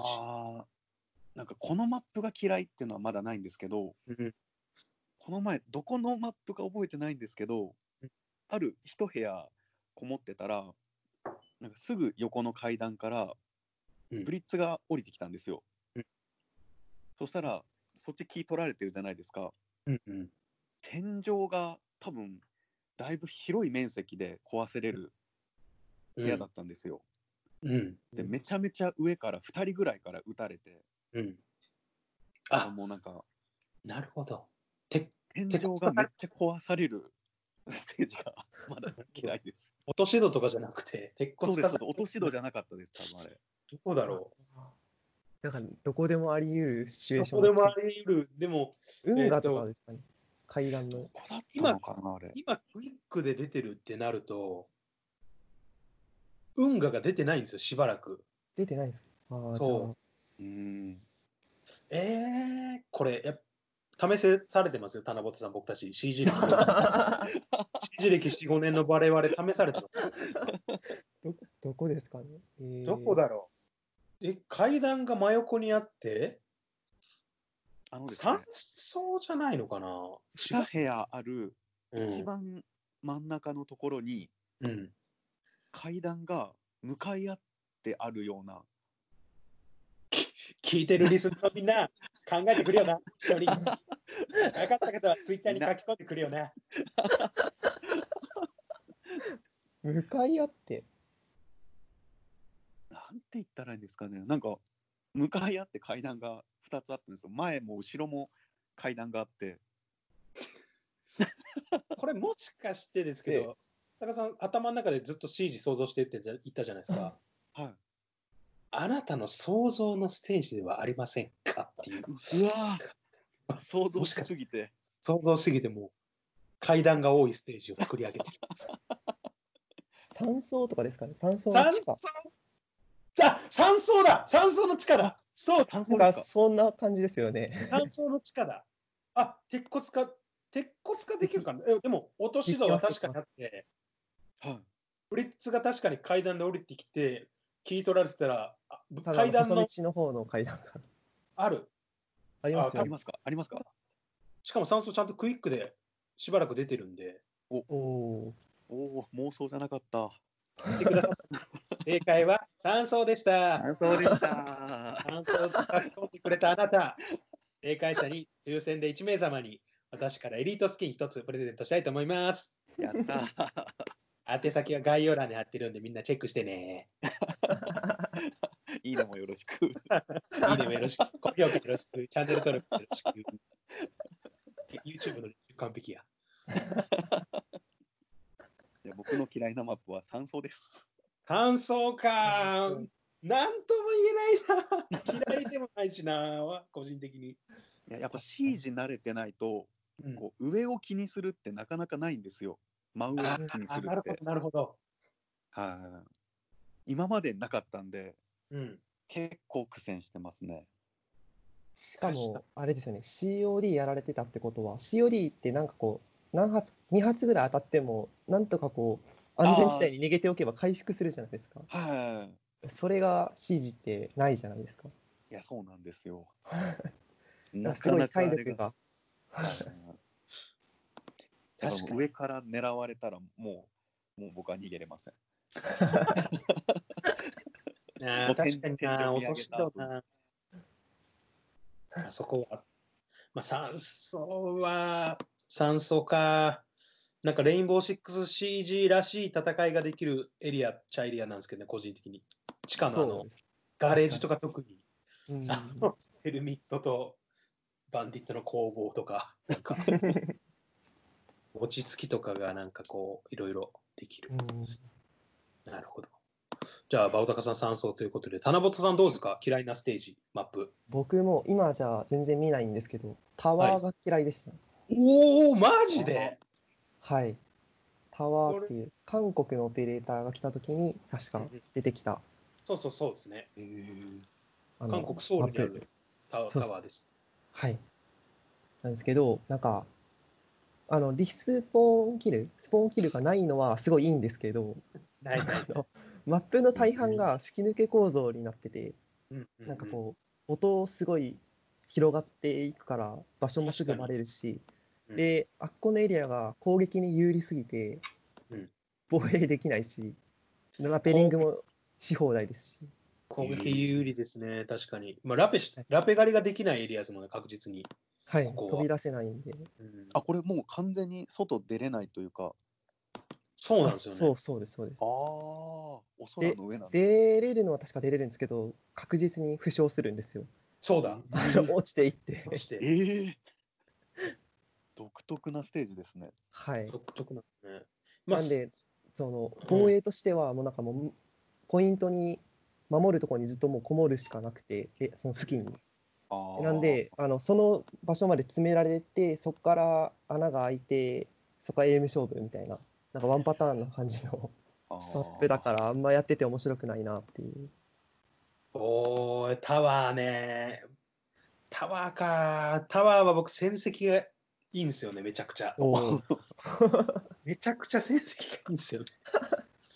なんかこう、個人的にタワーが追加されたときに、はいはい本当に素直に思ったのが、いや、高層ビルと被るわと思ったんですよ。あそのかぶるって思いまなんしなんとなくこう、どっちもビルの上の、ビルのだし、って思って、あとあの、タワーって隠し部屋が一つあるっていう、たあありますねドローンのみで行ける部屋があるんですよそう。そうそうそうめちゃくちゃ当時、フレンドたちと躍起になって探して、それ壁壊して入れないってことですか？あのーオペレ、なんかね、小物入れの蓋を壊してあげれば、ドローンが侵入できて、変な、変な部屋に行けるんですよ。特殊な部屋に。そこにそこに行くと、なんかこう、レインボーシックスシージのオペレーターのフィギュアが飾ってるっていう。ああ、遊び心な部屋なんです、ね。そうそうそう、本当に遊び心のある。はいはいはいはいか影絵みたいなのであそうそうそうそうそうそうそう。CG のあのパッケージのあの壁突き破ってるあ絵があった。あー影で見えるみたいなうわ、懐かしい。そう、あった。これ、いつ追加だろう？タワーは。えーっと、17年とかじゃないですか本当だ、2017年11月だ。あ2、3、3年、3年も経ってないかな。2年半二年2年半ぐらいですかね。う。うんんもうそんななるんだ。年取ったな、俺。え CG、CG で振り返る自分の年。年取ったわ。シージとともに。CG とともに。なるほど。ーでも CG ってマップに結構小ネタがこう挟んであって見つけるとすごいおおってなりますよねあのおさっきのタワーのうんそのネタじゃでもないですけどあのビラとかも結構嘘。あのアサシンクリードとコラボしてたりとか。え？ビラ？ビラのどこか忘れたけ？どなんか英国でしか見えないんですけど結はい。構遠くの方に、なんかあのイーグルダイブする寸前のあのアサシンが見えたりとか。えー、あと塔に登った状態で下下にある真下にあるなんか藁みたいのを打つとあの、はい。イーグルダイブの時の音が聞こえてきたりとか。えー、え？アサシンクレード UBI なんだ。指輪です指輪です。ああ、ですね。えー、であのあとビラで言ったらなんかだビラだったかな？なんかどっかの暖炉の中に入ると、あのあれ？あの死にゲーなんでしたっけ？名前が出てこないデモンズソウル？あダークソウルです。ダークソウル。あ、ダークソウル。ダークソウルのあの、たダークソウルって焚き火になんかこう剣みたいな刺さってるところでセーブっていうかあの中間ポイントっていうかえーできるじゃないですか、あれが暖炉の中にあるんですよ。えそうーいう小ネタがあるはい。なんかいろいろ CG は小ネタが挟んであって面白いですよ。調べよう、今度。なんか YouTube とかで結構まとめてる動画ありますよ。あ見よう。すぐ見よう。なんかすげえって。なんか今までし普通にプレイしてたマップでこんなネタがみたいな。うんあ、いいなよく見つけれますね。いや、確かに。いや、だから、す研究がすごいするから、その際に見つけるのかな、もしかしたら。そうですねマップの中はうん。このゲーム、あの、自分でカスタマイズでチーム、チームと組んでできますもんね、かなり。はいはああ、はいこ。こ開通したら車線通りやすいとか、通せるとか、い、うんその際に発見するのかな。ただ、あの、タワーのあのツールはよく見つけたな。よくわからんかったな。確かにそうですあれあれなんかバグ技使ってオペレーターも入れるみたいな一時期ありまし。入ったた。シールド使った。そうシールド使って飛び越えモーション入った、入った。シールドバグは多いんですよね。そうそうそう家側になんかシールドつけた銃みたいな、なんか、あありましたね銃にシールドつけて、もう伏せ、たらなんか無敵みたいなそうそうそう。レベルカンストのあのブラックビアードとか言って遊んでました、僕はもう。はあ、懐かしい。そういうのあったな。じゃあ、次のテーマいきましょうか。次。4つ目のテーマ。思い出に残る一戦。おところで、まあ、バオタカさんそんなに経験してないっていうことなんですけど、そうですね。はいまあ、逆に初戦とか、初めの頃になんか思い出に残ってる試合あるんじゃないですかね、じゃあ。いや、一回だけ結構最近あって、うん。なんかすごい気持ちよかったキルというか、あら。もうなんかシージならではのおなんですけど、あの、もう基本ヘッドセットつけてやってるんで、うんうん結構足音とか聞くようにしてるんですけど、ああ、ここのゲームは本当に足音がもうめちゃくちゃ重要ですからね。ですよね。うんで、最後1対1でおーおもう手にめっちゃ汗かいてるんですよ、僕。やべえやべえみたいな。わかるわかる。うんもう味方がみんな見てるぞぐらいなあ、わかる。感じでプレッシャーを受けながらやってるんですけど、うんうん隣の部屋で足音が聞こえたんですよ。おはうわい。やべえやべえと思って、うんで、なんとなくこう壁打ったら穴が開いたんですよ。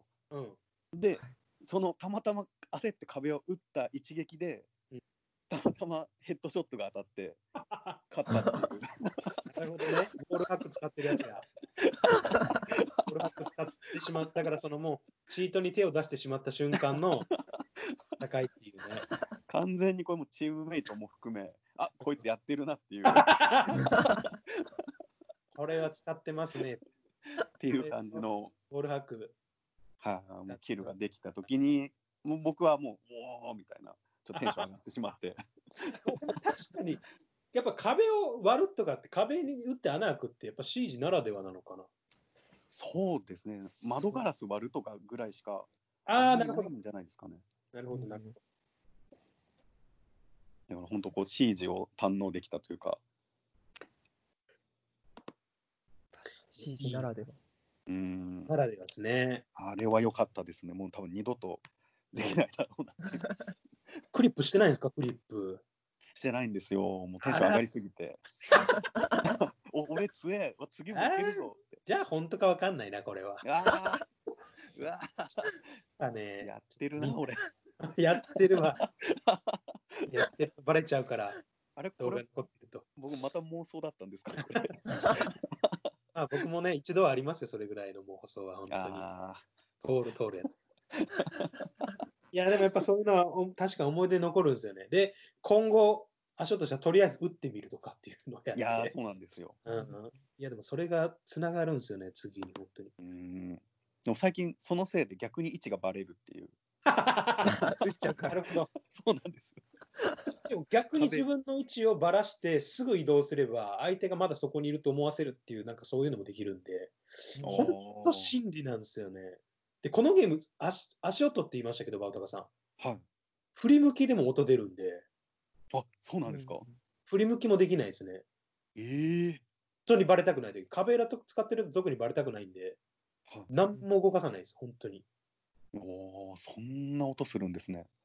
ヘッだから使ってるヘッドセットの性能っていうのは割ともうあの初期の頃はそうでもないんですけど、ある程度のやっていく中でややっていくというかレベルになってくるとヘッドセットは割と重要になってくるのかなと思って。ええ100均のイヤホンだと多分戦いかなり不利だと思いますね。使ってるの100 均のイヤホン使ってる人がいるとすれば、わざわざ。うん、音するけどんなんだこれど俺か？っつって。わかんない。わかんない。誰だこれ？っつって。なちょっと、うん、割といいいいのいいっていうか、まあ、ある程度のものを使うようになってあます、あ、やっぱそうなっていくんですね。うん、あ、でもそれ考えたらなんかキャラで足音だいぶ違いますよね。そうそう。速さで。そうそうそうそあー。だってうバーバラさんが使ってる2人なんてあれですよ。もうルークとエコーなんてもうドスドス系ですよ。ですよね。めちゃめちゃ音まき散らして、ドスドス系男子ですよ。ス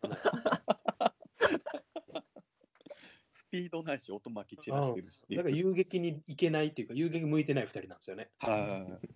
飛び出したら僕の前もうすぐやられますね。そっか、すげえな。そうやっぱそれは思い出に残りますね、ボールハックは。うんで。すね。七夕さん、どうですか？思い出に残る一戦。僕はなんかそのそういううまいプレーとかでもないんですけどはい。あの年末にまあ年越し12月31日に友達とシージしてたんですよはい。いわゆる年越しージってやつをやってたんですけどお悲し 悲しい。悲しい時。悲しいし悲しい悲しいし。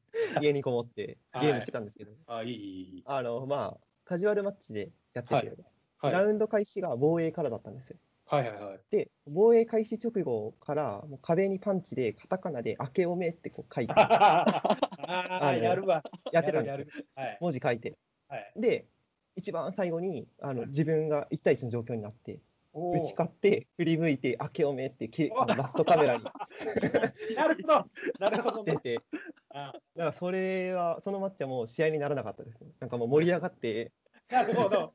両チームとも文字を書くっていうあれそう両チームとも何かしらメッセージを最後に残そうと頑張ってなるほど。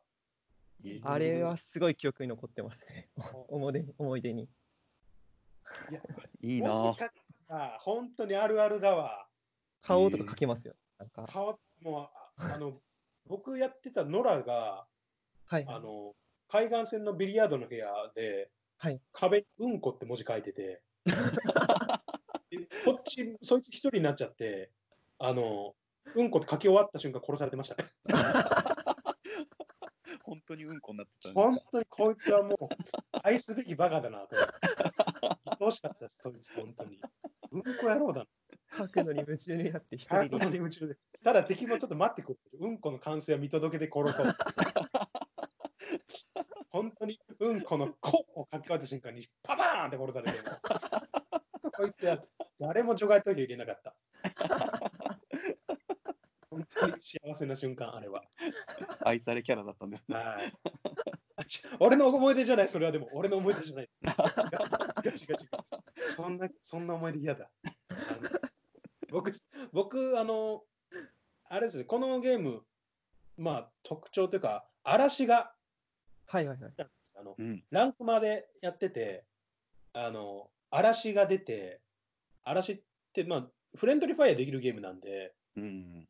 殺す、味方を殺せるんですよね。はい。で、あの、僕、フレンド1、僕含め4人やってて、僕含め4人。で、もう1人が嵐のやつだったんですよ。うわで、あの、開幕直後、僕殺されちゃって、あ味方に。なんだお前と思って、あの、キルカメ見たら確実に僕を殺してて、あで、それってアップデート入る前だったかな？同じ人を2人殺しちゃうと、確あかああ、除外され。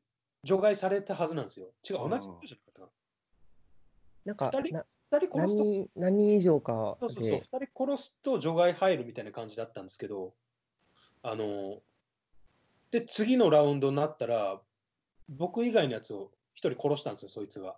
はい。あ殺した？殺したかな？なんか除外、とりあえずその当時は殺されても、その強制退出されなくて、うん。はいはいで、なんだこいつと思いながら、そいつ毎回毒を選ぶんですよ。で、こっち攻撃して、死にそうになったら回復させてくれて、もう一回殺すっていう、あの、もうマッドサイあリストなやり方をやってきて、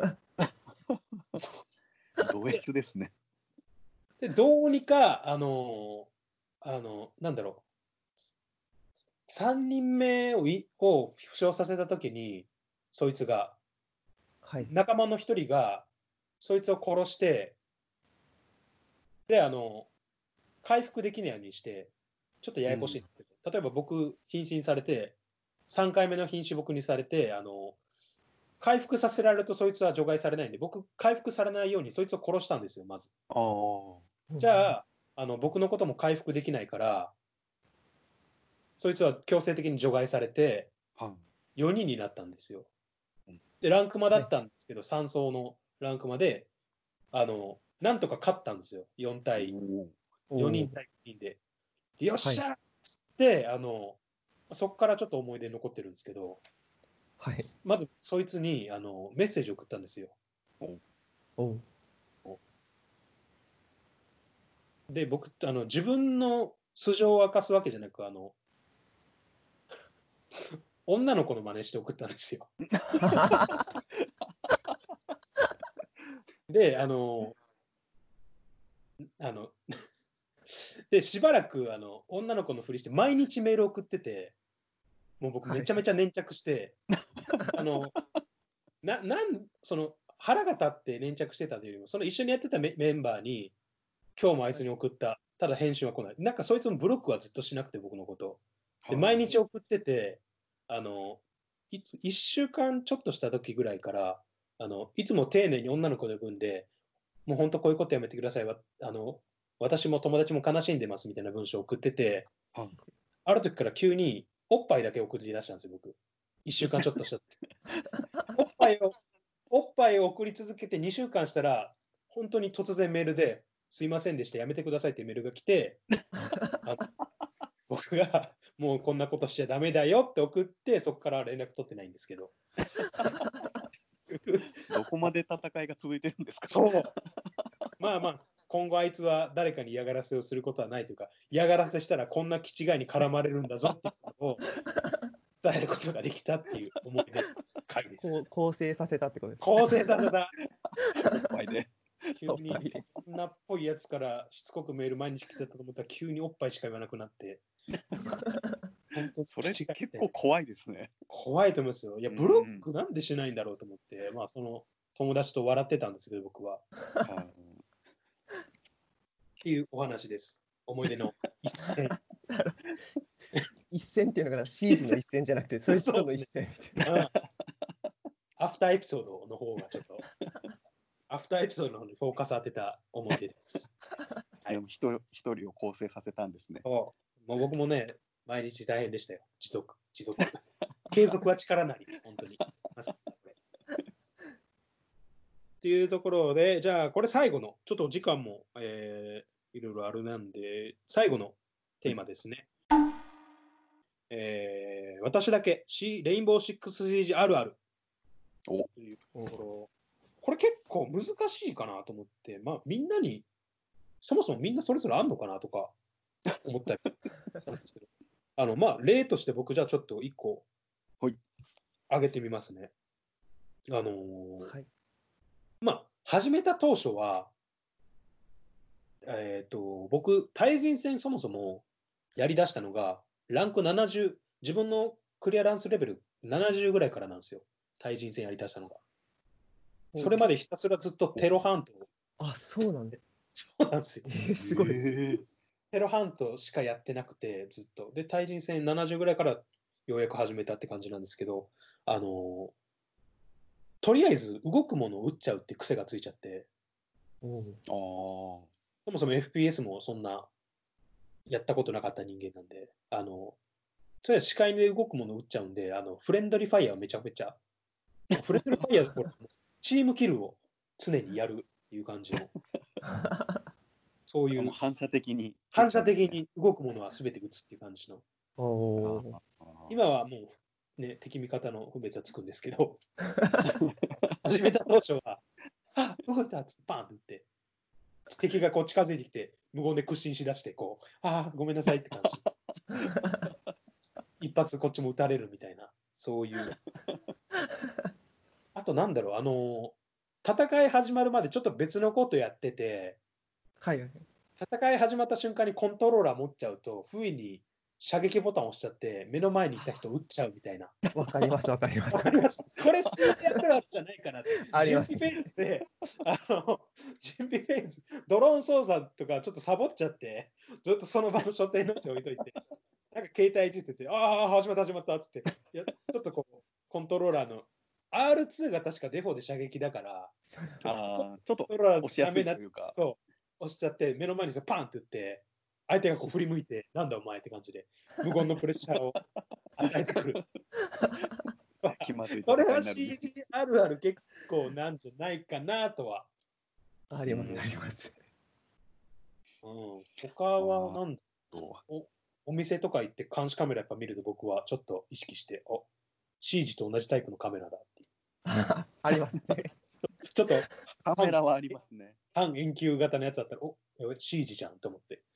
うん床床に四角い穴見ると、おーここし穴かとか、いうのちょっと思ったりはしますね。あありまますあります。ああります、よかった。す。カメラはありますね。カメラありますよね。やっぱり四角四角入って四角入ってとか。うんあるんだ、CGR よかった。CG 始めた当初本当に監視カメラはめちゃくちゃ影響されて壊したくなります。ましたくなりますよねう。んあの形の、あの形のやつ。意外とあの形があるんですよね。あの形なんですよ。もう逆にあの、なんだろう、本当カメラらしいカメラってなかなか見ないですね。ああ、確かに。うん、なんかあります ?CGR ある。僕はあの僕あのボイチャをあんまり使わなかったんです。PS4 の時も PC でも。PC はまあ使うっちゃ使うんですけど。はい。であのボイチャを使わないから味方との意思疎通が呼びかける時がナイフで、はい。はい。ナイフからのなんかしてほしいとキピン。わかるわ、ナイフありますね。ナイフでキピますね。そうそうそうナイフキピンをした後、えーあの仲間がなんかこうしてくれたりとかしたら屈伸で感謝を表すああ、誰から教わったわけでもないのに一緒だわ。すげえ。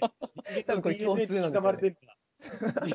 生まれた時から DNA に CG のある程度の指示とすげえ。やる。ありがとう、屈伸。高速屈伸でこう、シャカシャカシャカもシャカシャカシャカってやり合う。それを見た他のやつ持ってきて、シャカシャカシャカってやるっていう。なんかよくわかんない。しかも意外と伝わるという。意外と伝わる。ああ、連帯感だって思います。他なんかあります ?CGR ある。なんか思いついたら。僕、ゲーム内じゃないんですけど、はいあの、アパート住んでて、はい結構上の階がうるさい時があるんですよ。はい。もうその時にもう嫁に突き上げしていい？って意味のわかんないこと 嫁がもう何を言ってるんだこいつはみたいな。上に一眼レフカメラ構えてパルスみたいにこう心拍と上にいんじゃんって。人そうなんですよ。手で四角作って。あここだここだ突き 足音追っかけたりしてあのでもバワタカさんも突き上げ使う、突き上げって言葉使うようになったらもうこっち側ですね、完全に。突き上げはこっちの側だわ、本当に。うわあ、すげえな。あるんだ。あるある。すげえな。わかる。全部わかるな。いややっぱこうハマっちゃうとすごい意識しちゃいますねゲームの内容というかうんあと、ドローンを操作してて、ちょっとこう、なんかこっちに近づいてきてるっていうか、明らかにこっちのアピールしてきてるドローン同士で回転しし合う。あありあります、え互いに回転なんかなんか意思疎通取ろうとするそうそうで、あと自分のドローン1台になったら、僕は真上向いてくるくるしてみんなを酔わせようとする。俺のドローンだけかよって。全員俺見てるなって、くるくるくるってして酔わせようとして。これは、あれかな。あの僕ドローン関係で言ったら、はい。あの逆に壊す時なんですけど、はい。あの2階あじゃあ1階防衛の時に2階にこう落とし補強しに来てる時に2階にドローンがこう来る時があるじゃないですか。はいその時にそのドローンを壊そうとしてパンって撃つとこうなんかし壁を貫通しちゃって味方をなんかこう攻撃しちゃうみたい それすげえ。それだ。な何回かあるんですよ。でなんかすげえ。結構ヘッドショット率が多くてえーバンって撃ってだからあの、まあ、結構初心者の頃だったんですけど真下に向かって撃つっていう癖、あのドローンが来た時に真下に向かって撃つはいはいはい撃っちゃうから多分そうなるのかなっていう、うんうん、うんなるほど。だいぶ慣れてくると遠いとこから壊すじゃないですか、そうですね。パンパンって言って。うん角度が浅いって言ったらいいんですかね浅いから仲間に当たりづらいんですけど近くで撃とうとするとやっぱどうしても真下気味になるんでなるほど。真下の敵を倒しちゃうっていうああー、それはないないだわ。特殊だわ。ドローン壊そうしちゃうんですドローン壊そうとして味方撃つのはまあまあ、まあ、あると思うんですよね。それ狙うドローン結構いて、足元うろちょろするドロ人質の周りとか。そうそうそう、小賢しいドローンがいるときは。あるけど、2階から1階のやつはもうウォールハックだわ。パンって言ってあご使っめんてるわ。これは使ってる。でも、味方もキルカメ見たら納得せざるを得ないというか、キルカメ見ると、ああ、なるほど。そんなのあったんだ俺って感じで。文句言えないというか。文句言えない本当に。それはもう誰も予期できない。なんかな、なんかあるかな、あるある。調子乗って飛び出したらクレームはよくかかる。あ ーありますね。本当によくありますね。は、はいいやるときほど引っかかるんです。はい、ラペオンもらったっつって飛び出したら、相手が、はい、分かってたラペオンわざと、ラペオンわざとっていう感じで、まんま。わざとラペオン聞かせてくるやつ。あ飛び出しやすいように、もう完全にバリケード壊しといてくれて、もうあの国境とかよくありますよね。国境は本当によくあります。ーええ国境とかね、逆にもう高層ビルぐらいになったら警戒するけど、うんいやー、本当にもう、クレイモは誘われ、誘われしきるあるあるですね、僕は。よくあります。う んキルされた時のオペレーターの変顔をしてる時イラってします、わかる。よくある。なんかどういうあれ何のタイミングなんですかねわかんないですね。いや、本当に変な顔してますよね。なんか目つぶってたりあいーんって顔してたりとかはいええみたいなやついます、います。嫌だな。なんかすごい煽ってる感じの顔をしてくる時がええあとなんか、なんかあるかなーと。あとあれですねあの仲間死ぬ時大体「何々 low」って言ってくるけど全然 low じゃないっていう「テルミテルミロー」とか言って言って死んでいくけど全然まだ半分以上体力ある俺は頑張ったぞアピールを。あ頑張ったぞアピールを言うなー確かに。おや惜しかったんだよっていう。一発も当たってない時ありますけどね FPS あるあるですねもう。そっか FPS あるあるもあるし、CG ならではあるあるもあるから、うんうんなんか、CG で言うならクリップ映えしないっていうあるあるじゃないですけど。うん。クリップマイマイナス要素というかなんか COD とかはこううん。スピーディーな感じで動くんで、はいはいはい。え動画編集するとすごいこうかっこよくなるんですけどうん、CG 地味じゃないですか地味っすね。大きいもん 動きすごい地味じゃないですかなんでもうなんかよっぽどよっぽどの動きをしないとクリップ映えしない割とあるのがバリケードのちょっとした隙間から見たやつは打ち抜くっていう。ああ。そ速度分かってるぞからのパスってヘッドショット入るから全然確かに生えない。そうそうそううんあそしたら C 字はなんか独特でエイムしたまんま結構移動するじゃないですか。あはい確かにコットとかあんまり多分そんなないと思うんで、あ、そうなんだ。あーあれクリップ見てたら結構なんか違和感というか。そうなんですそそれで多分地味なんですよねあ動きが 乗ろうとしてるっていう確かに。に。確かにな。はまあ難しいな、入るのは。コットは走走り込んで構えてボーンなんですけどうん。CG は構えながら入っていってボーンなんで、なんかこう遅いというかうん。なるほど。なんで逆にコットと同じ動きをしちゃうとあの構えるタイムラグでこっちが逆にやられちゃうっていうあああ、そうなんだで。すね。あの、えーアングルグリップってやつつけてないと遅いじゃないですかああ、CG でもある。アンクルグリップ。なんで CG ではしづらいっていうなるほど。しそう、なんか、なんかあるかな。もうあるあるが当たり前すぎて、思いつかないっていうのもあるかもしれないけど。まあ、僕あ今初初心者なんで初心者あるあるとかだったらはい。結構初心者あるある防衛確かにはいあの敵のドローン見つけて追いますじゃないですかはい。壊せないんですよはい。当たんなくてあひたすら追っかけてたらもう味方さんが一発でパンって壊すっていうあの ないあ、川田さん大丈夫です。初心、僕もあります。よく。本当ですか？マジ、マジぶっ殺してやるっつって、ドローン壊そうとして 追いかけてったら味方が壊して、味方が目の前で屈伸しだす。ありますありますあーあるわあ。なんかこう、今、キルレが、キルレ、うん、まあ、今1.2ぐらいなんですけど、はいはい。割と対人戦はまあ、いける、打ち抜けるってことあるんですけど、僕、監視カメラがマジで壊せないんですよ。え、下手すぎて。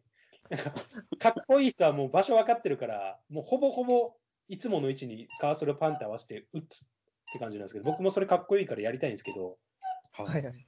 かっこつけてパッて合わせてパンって打つけど全く当たんないから、結局ゆっくり合わせて監視カメラ壊すっていう。攻撃フェーズの時にこう、かっこつけてそ外カメ壊そうとして、パッパスパス、ああっていうのは、いまだによくやってますね。それあのそれ本当に初心者の時ですけど、はいその初心者だとそのゆっくりでもなかなかカメラ壊せなくて。こう狙ってる時にちょうど前を仲間が横切ってヘッドショットしちゃう。わかるやるやるやるやった監視カメラヘッドキル本当によくやりました。あれなんかすごいですよね。すごいですよね。高さがちょうどいいんですよねそ。うそうそうそう。あわざとですね。除外入れてくるんですよ。あそうそうそう。すごい。ー悪気はないのそれに。も悪いけどさ、お前入れること、お前もだろっていうかなんかこう、もうやっ前を走るなよと。そうそう車線に入ってくんなよっていう。あとなんかこう、攻撃オペとかで、なんかこう、必須オペじゃないオペレーターとか、まあ、ドッケビだったり、はい。ちょっと特殊なオペレーターピックすると除外入れられるんですよ。入れられますへね。えで除外入れられると、イラってして、そのゲームめちゃめちゃ強くなれる。で、あの、対戦終わった後に、誰だ今除外入れたやつって独り言を言う。ボイチャルではない俺よりキル取っ。てるやつか？俺よりキル取ってるやつが、まあ、そんなやついねえんだけどなっつって、一人で。一人で、決してボイチャつなげることなく言ってます。あえてつなげずに。あえてつなげず。野良ボイチャってつなげたことあります？あの、フレンドじゃない人たちと。あのなんか喋ってる人がいたらとりあえず聞きには行きます。わかるそれでやる。何言ってんのかな。で、か僕は絶対ミュートになってるな。よしって確認して。あそうそうそうそう。そうそうそう。わかるわ。でもテンションが上がった時とか、僕お酒飲んでやる時は割と野良ボイチャつなぐことが多くて。そこでフレンドになったりはありますね。ああ。一緒にやっててテンション上がって。ボイチャやってる人は割とでもいい人が多い気しますね。確かに。野良ボイチャ。ううんん。うん。あんまりこう暴言入ってる人いない気がするな。うんうんうん。確かに。そんな、なんか、そんな感じかな？あるあるも。なんか、他にあれば。タチャンカが なんかいい意味でも悪い意味でもすごい好かれてるっていう。タチャンカ。あれ他のゲームではないですよね。あんなに運営からもプレイヤーからもああ、そうなんだす。ごへいー好かれてるオペオペレーターというかキャラクター。されてますね。タチャンカ強化されるってありましたよね、情報なんか。ありますね。なんかすごい強くなるって。そうですね、サブがなんか火炎放射器みたいになって、なんだろう。なんかあの今のガジェットを持ち歩けるようになるんでしょ。ほんと？もう嘘の情報出てんじゃないかな。わかんないです。でも本当最終の嘘とかもブルーアイズ出すとか絶対そういうなんかもう飛び抜けた嘘が 手から手から手から竜出すとかもうそういう嘘が横行しそうななんかもう特殊部隊特殊部隊。じゃないないような。ないような。SF になってきますね。もう。オーバーウォッチの世界が。タチャンカ、タチャンカで言ったら、あのビラの、ビラの、はいはななんかどっかの塔の風見鶏がタチャンカになってるっていう、え？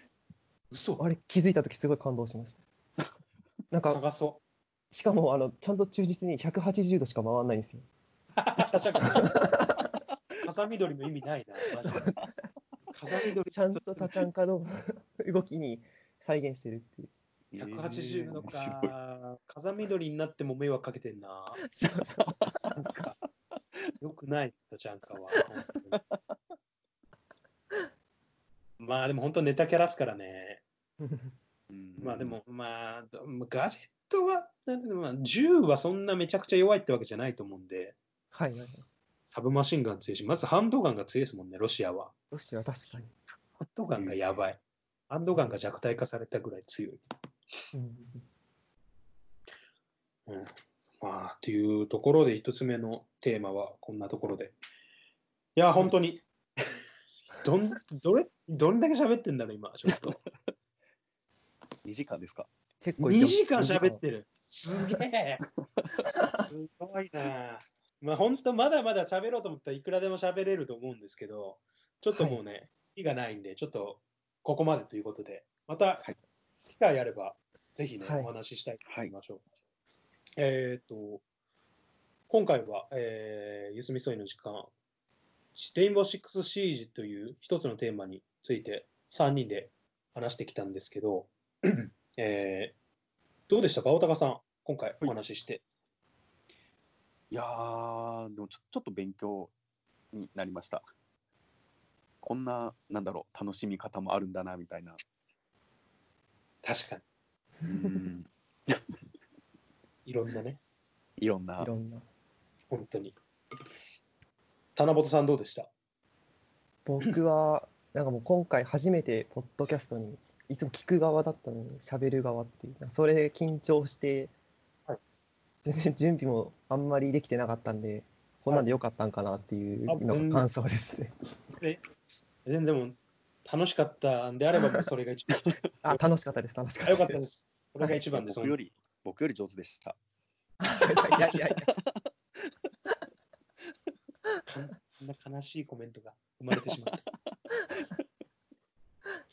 いやでも、うん、個人的に本当に楽しかったのと、これ聞いてる人が本当にかなり絞られてるとは思うんですけど、うん。えー聞いてくださってや、もしね、レインボーシックスシージやってるって方は、えー一緒にぜひやりたいっていうのと、やってない、やってないのにここまで聞いてくださった方にはぜひ、えーやっていただきたいと、本当に心底思うゲームです。うん。そうですね。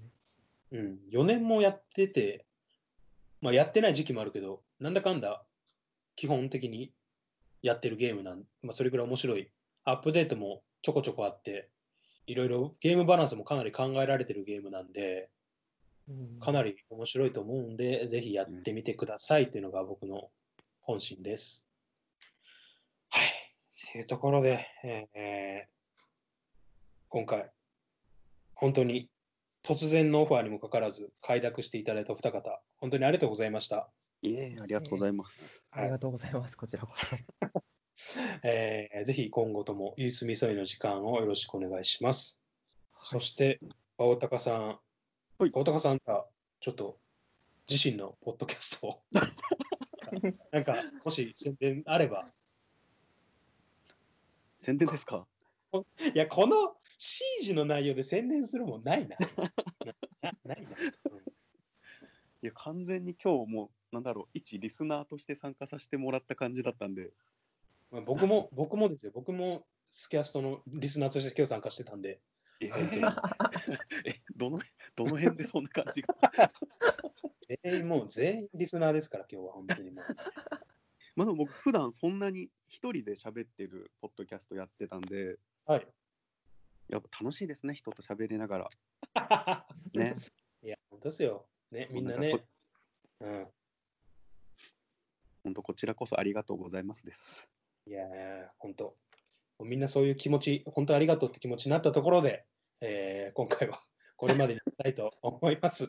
いえーお聞きいただきありがとうございました。ありがとうございますありがとうございます。ゆすみそいの時間をお聞きいただきありがとうございましたまた次回の配信でお会いしましょう